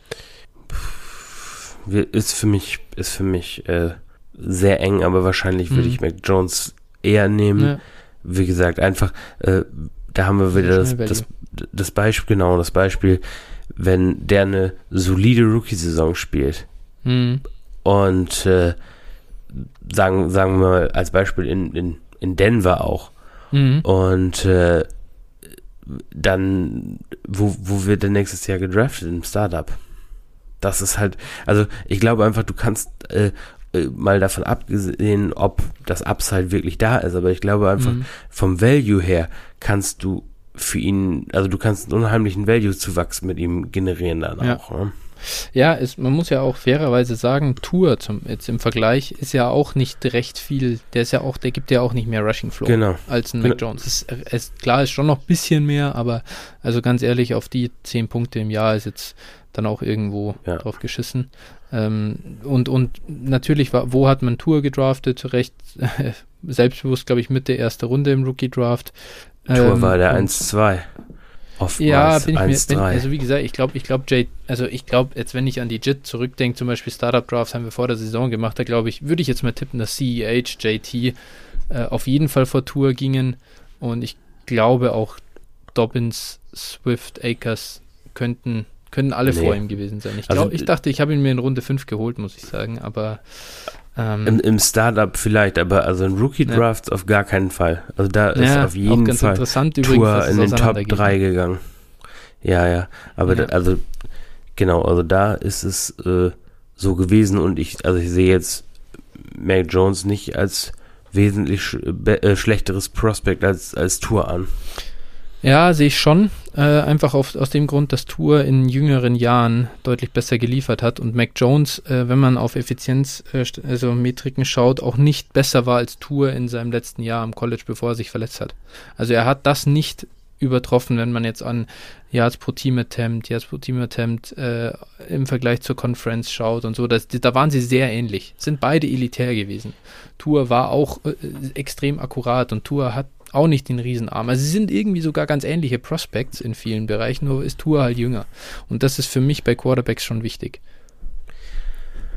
Ja, weiß ich nicht. Also wie gesagt, bei hm. ihm, er hatte halt vorher nicht, nicht die äh, Chance zu starten. Ne? Das mhm. ist halt wahrscheinlich ja, dann auch ein Grund. Ja, persönliche Meinung des Coaches wer weiß. Ne? Also, ja, ja es ist, es ist, es ist ich halt. Glaub, ich glaube, Tour hat sie mit 18 halt, National Champion gemacht, oder? Da in dieser zweiten Halbzeit, dem Comeback. Ja, gut. Also, äh, ja, das ist halt, genau, also dementsprechend äh, die Umstände sind da natürlich auch immer ein bisschen äh, maßgebend für mich und, und ähm, genau, also wie gesagt, für mich hatte halt Tour auch noch bessere Umstände. Ähm, ja, Dementsprechend, ja. äh, also sehe ich da ke keinen großen Unterschied und deswegen sehe ich halt auch nicht äh, eine Runde äh, Unterschied im, im Rookie Draft zwischen ja, den beiden fair. Prospects. Natürlich ist diese, Kla diese Klasse, diese Klasse halt, ähm, obwohl ne, gut, eigentlich ja. beide Klassen waren gut. Die letzte Klasse war auch sehr ja, gut. Ja, gut, aber es gibt halt wahrscheinlich vier Quarterbacks, die im NFL Draft vor Mac Jones gehen und das ist extrem. Ja. Genau. Gut, dann kommen wir mal zum, zum letzten Tier. So für uns beide so ein paar, ja, Sleeper, beziehungsweise eben die Late Round ähm, Quarterbacks, so in, die wahrscheinlich in One QB ligen gar nicht gedraftet werden. Ähm, so die Kollegen und, und da ist der nächste nach ADP Kyle Trask. Ja, da habe ich mich auch wieder an die ADP gehalten. Mann, war ich spektakulär, aber nichts Besonderes tatsächlich. Ähm, genau, vielleicht gehen wir ab hier jetzt auch mal ein bisschen schneller über die Spieler, ja, weil die einfach nicht so interessant sind. Also Trask 6'5, 240, 23 Jahre alt, also durchaus schon ähm, auch noch älter und äh, ja, relativ groß. Ähm, genau, bei ihm habe ich mir positiv aufgeschrieben, äh, ja, die, die Leistungssteigerung eigentlich vom vorletzten mhm. auf letztes Jahr und äh, dass er da auch ganz gut gegen Pressure war. Ähm, negativ bei ihm halt, äh, das ist eine, eine Statue in der Pocket. Ne? Also mhm. äh, fast noch schlecht als Mac Jones, wenn es überhaupt geht, aber ne, also wirklich, der ist da eigentlich wie angenagelt. Ähm, ja, er, bei ihm habe ich mir noch dazu aufgeschrieben, der war halt so gut wie seine Offensiv, Offensive, also seine Offensivwaffen, seine Umstände. Ja. Ähm, genau, der hatte halt Pitts, der hat halt äh, Tony, der ausgebrochen ist. Ähm, also die Offense von, von Florida war halt einfach auch schon gut. Mhm. Ähm, ja, und, und Trask war halt auch sonst über seiner Karri Karriere eher meist der Backup. Ne? Also. Ja. Felipe Franks war besser als er in ja. jungen Jahren. Und deswegen hat er sich, also gegen den hat er sich nicht durchsetzen können im Endeffekt. Ja. Genau, also ich sag mal, der, der ist für, mich so ein bisschen, äh, ja, seine Rolle in der NFL, irgendwie sein Ceiling ist für mich so, Andy Dalton habe ich mir aufgeschrieben, also so einfach irgendwie so grundsolide, kann vielleicht mhm. auch, auch starten, wobei Dalton vielleicht, wenn ich jetzt drüber nachdenke, vielleicht sogar noch ein Tier zu hoch gegriffen Ja, finde ich auch fast, ehrlich gesagt. Das Aber ist eher, eher so ein, so ein äh, ja, High-End-Backup, Low-End-Starter. So in der Range würde ich ihn halt sehen. Ja, ja, würde ich auch sehen. Äh, für mich ein komplett uninteressanter Prospect. Tatsächlich für mich im Moment, wir haben uns acht, also ich habe mir acht Quarterbacks rausgeschrieben. Er ist für mich an, am letzten Platz. Und zwar aus reinem Prozessgedanken. Also äh, mag sein, dass er als Passer in seiner letzten Saison effizienter war als die anderen, die wir jetzt hier noch äh, vor uns haben, über die wir drüber fliegen. Aber dass er null Rushing Upside bietet, äh, das schreckt mich eben ab. Das heißt, in Fantasy, dass er wirklich Fantasy relevant wird, halte ich für ja nahezu ausgeschlossen. Es muss alles richtig laufen. Also die Chance, dass er sich durchsetzt in der NFL, ist, ist, ist echt gering. Und wenn alles gut läuft, dann äh, ja, wird er halt ein QB2 irgendwie. So, das, das ist so das, was also im, im Rahmen der realistischen Outcomes ist, halbwegs. Und das ist einfach schwierig. Jung nicht produziert, ist jetzt ein altes Prospect, äh, hat dann selbst eben äh, im, im, im Jahr davor in seiner, das war ja dann schon seine äh, Junior Season eben, da hat er auch schon nicht gut, nicht besonders gut produziert. Äh, solche, solche Quarterbacks fade ich eigentlich komplett, auch wenn seine ja, PFF-Grade dann im letzten Jahr sehr gut war, aber äh, keinerlei Floor, kein hohes Ceiling. Ich habe ihn hier mit einer Fourth Round Grade in Superflex. Ja, so schlimm würde ich es jetzt nicht sehen. Also ich habe ihn eher so mid-third. Ähm, Genau. Einfach, wie gesagt, weil ich ja. denke schon, dass er in der richtigen Situation halt auch echt starten könnte. Ja. Klar, wenn er irgendwo hinkommt, wo, sag ich mal, äh, sowas, wo sowas in Aussicht steht, dann äh, kann man ihn auf jeden Fall eher, eher ziehen. Aber ich könnte mir halt eher vorstellen, dass er irgendwo hinkommt, wo er klarer Backup ist und mhm. who knows, ob er dann jemals das Feld sieht. Ja, ich, ja, wird, wird sich zeigen. Auch Draft Capital bin ich gespannt. Genau, Genau, das wenn, muss man ganz klar sagen, jetzt sind wir in einer Region, wo Draft, also Draftkapital ist sowieso wichtig, aber hier ist es extrem wichtig. Ja. Genau, ich glaube, dann können wir eigentlich auch schon zum nächsten Kollegen kommen, oder? Genau. Äh, hast ja. du hier noch was zu. Okay, genau, das ist dann, äh, hier hätte ich jetzt Kellen Mond äh, von Texas AM. Was hast du denn zu ihm? Ja, äh, 6'2, 205 Pfund, 21,8 Jahre alt. Ähm, ja, der ist, also positiv bei ihm sehe ich eigentlich seine, seine Erfahrung. Ne, der ist halt, mhm. hat halt vier Jahre gestartet und der hat halt ja. ein gewisses Rushing-Upside. Mhm. Ähm, gut, das war's dann fast auch schon. Also ich fand, fand ihn echt nicht gut.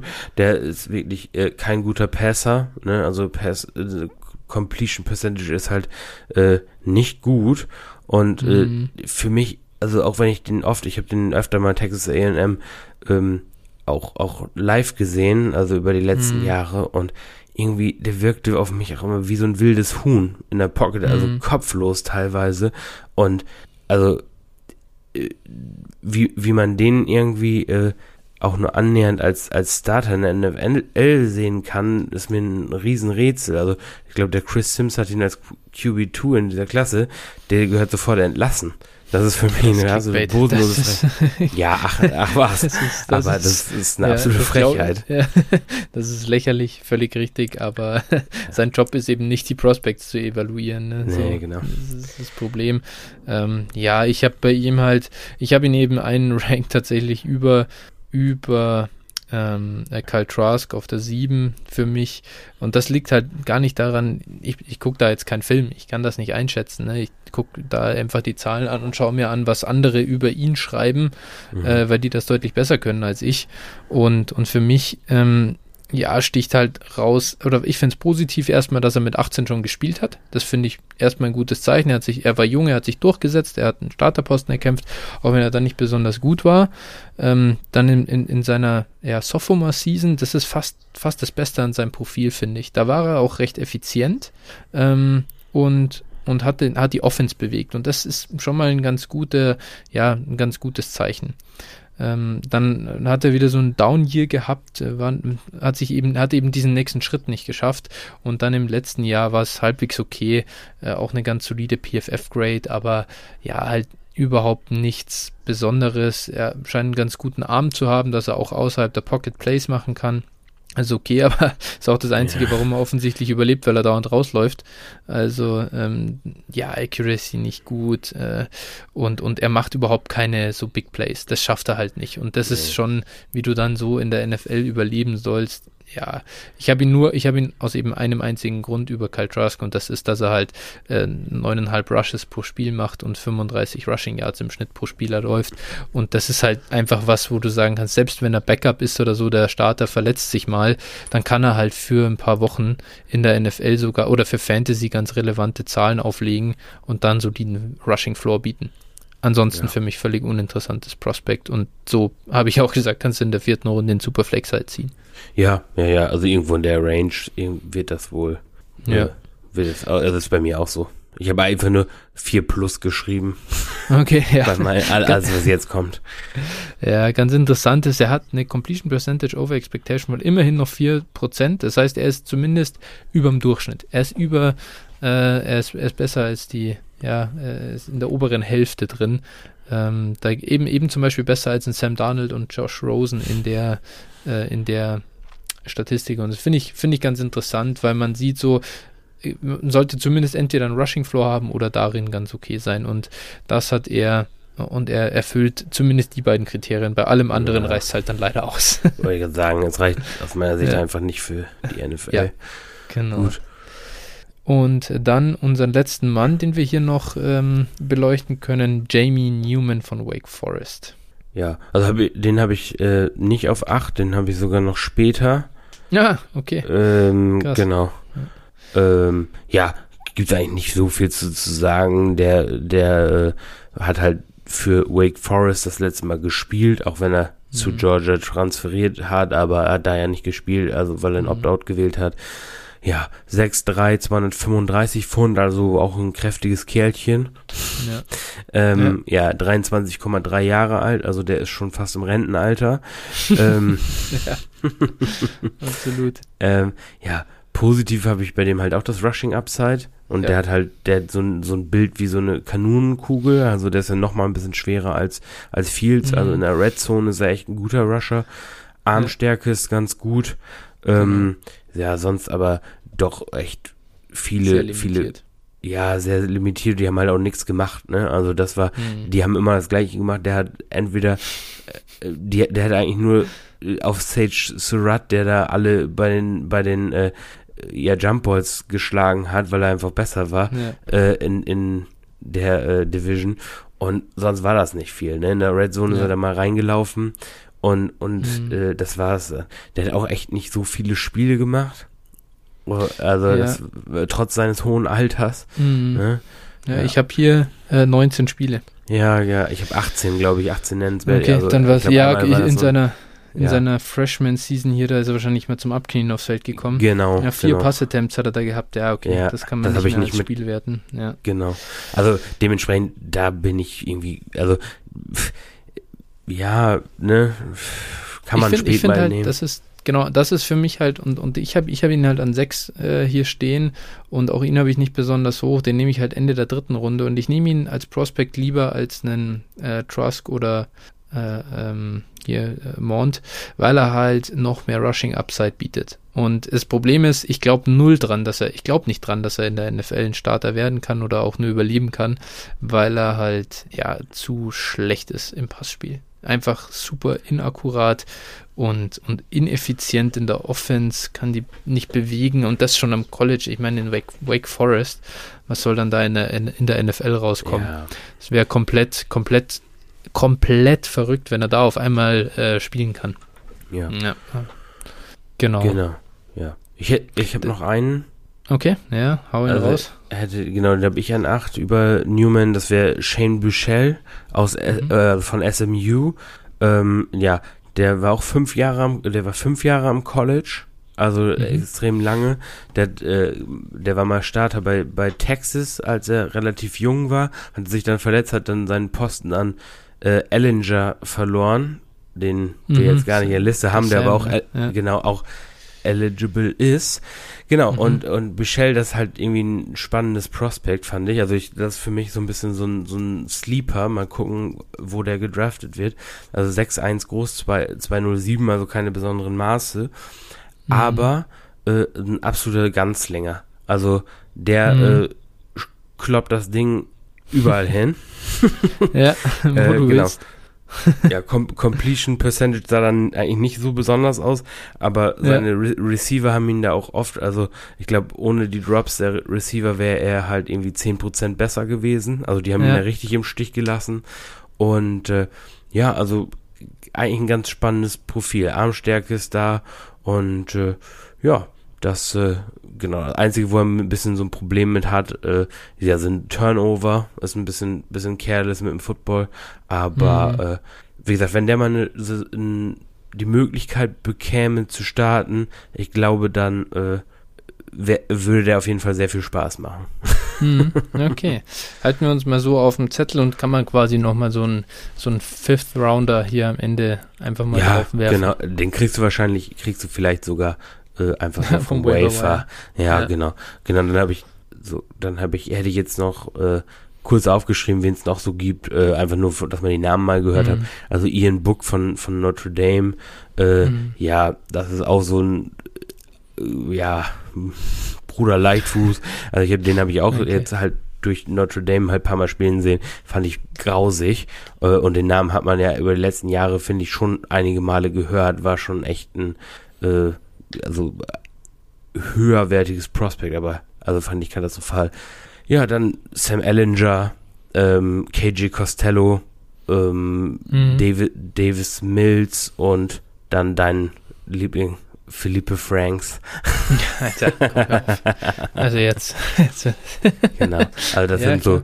Quarterbacks. am Ende, wenn, wenn, wenn, kann. wenn da welche gedraftet werden und auf einmal sieht es dann aus, dass da halt, allein wenn zum Beispiel so jemand hinter, keine Ahnung, auf einmal den Backup für so einen Ben Roethlisberger geben soll, zum Beispiel, Mhm. der halt, wo du sagst, hey, Alter, weißt du, wenn der, wenn der ausfällt, weil halt wieder irgendwas ist am Ellbogen und so, dann spielt er auf einmal. Und allein die, die Upside, wenn du so einen Fünftrunden-Pick oder wirklich am Waiver-Wire holen, ja, dann nur, nur aufgrund, und das sage ich selten bei Spielern, aber bei Quarterbacks wirklich auf den, auf den Landing-Spot achten, äh, dann kann auf einmal so ein Sell-Fenster einfach nur aufgehen. Und dann Genau. hast du einen Fünftrunden-Pick und vielleicht dann spielt er irgendwie ein ganz, ganz solides erstes Spiel in der NFL und du kriegst einen Drittrunden-Pick für ihn im nächsten Draft. Ja, und so kannst du, so kannst du halt nochmal Value aus so einem völlig nutzlosen Pick rausholen. Ja, oder ich sag mal, die Beispiele hier, Gardner Minshew, der Ja. ja, teilweise echt hochgehandelt jetzt, ne, hochgehandelt wurde.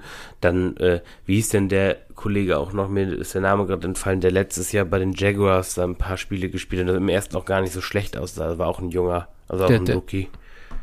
Was ist ein Rookie? Bei, Ja. Jaguar, bei den Jaguars. Nicht, Ja. nicht Gardner Minshew. Nein, ne, Der, der, letztes der Jahr, Glatzkopf da, der war doch der, der, Nee, der, der Typ mit dem Glennon. langen Hals. Das war Glennon, Mike, ja. Glennon, genau. Aber nee, da, davor hat auch einer, auf jeden Fall, das war auch ein äh, undrafted Free Agent, den, also in Fantasy, und den konnte man dann auch für einen Drittrunden-Pick teilweise verkaufen. Ja. Ne? Also genau. Ich, ich weiß gar nicht mehr, wer das war, ehrlich gesagt. Aber ja, ich, mir, ist der, Äh, mir ist der Name auch ja. gerade entfallen.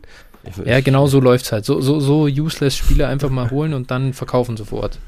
Das ist ja. äh, das Beste, was du machen kannst. Genau, okay, cool. Dann sind wir so ein bisschen durchgegangen, äh, haben die Leute mal so eingeschätzt. Das ist echt eine tolle Quarterback- und eine tolle Titan-Klasse. Jetzt haben wir wieder sauber überzogen hier, unser eigentlich ja. gesetztes Budget an Zeit weit, weit übertroffen.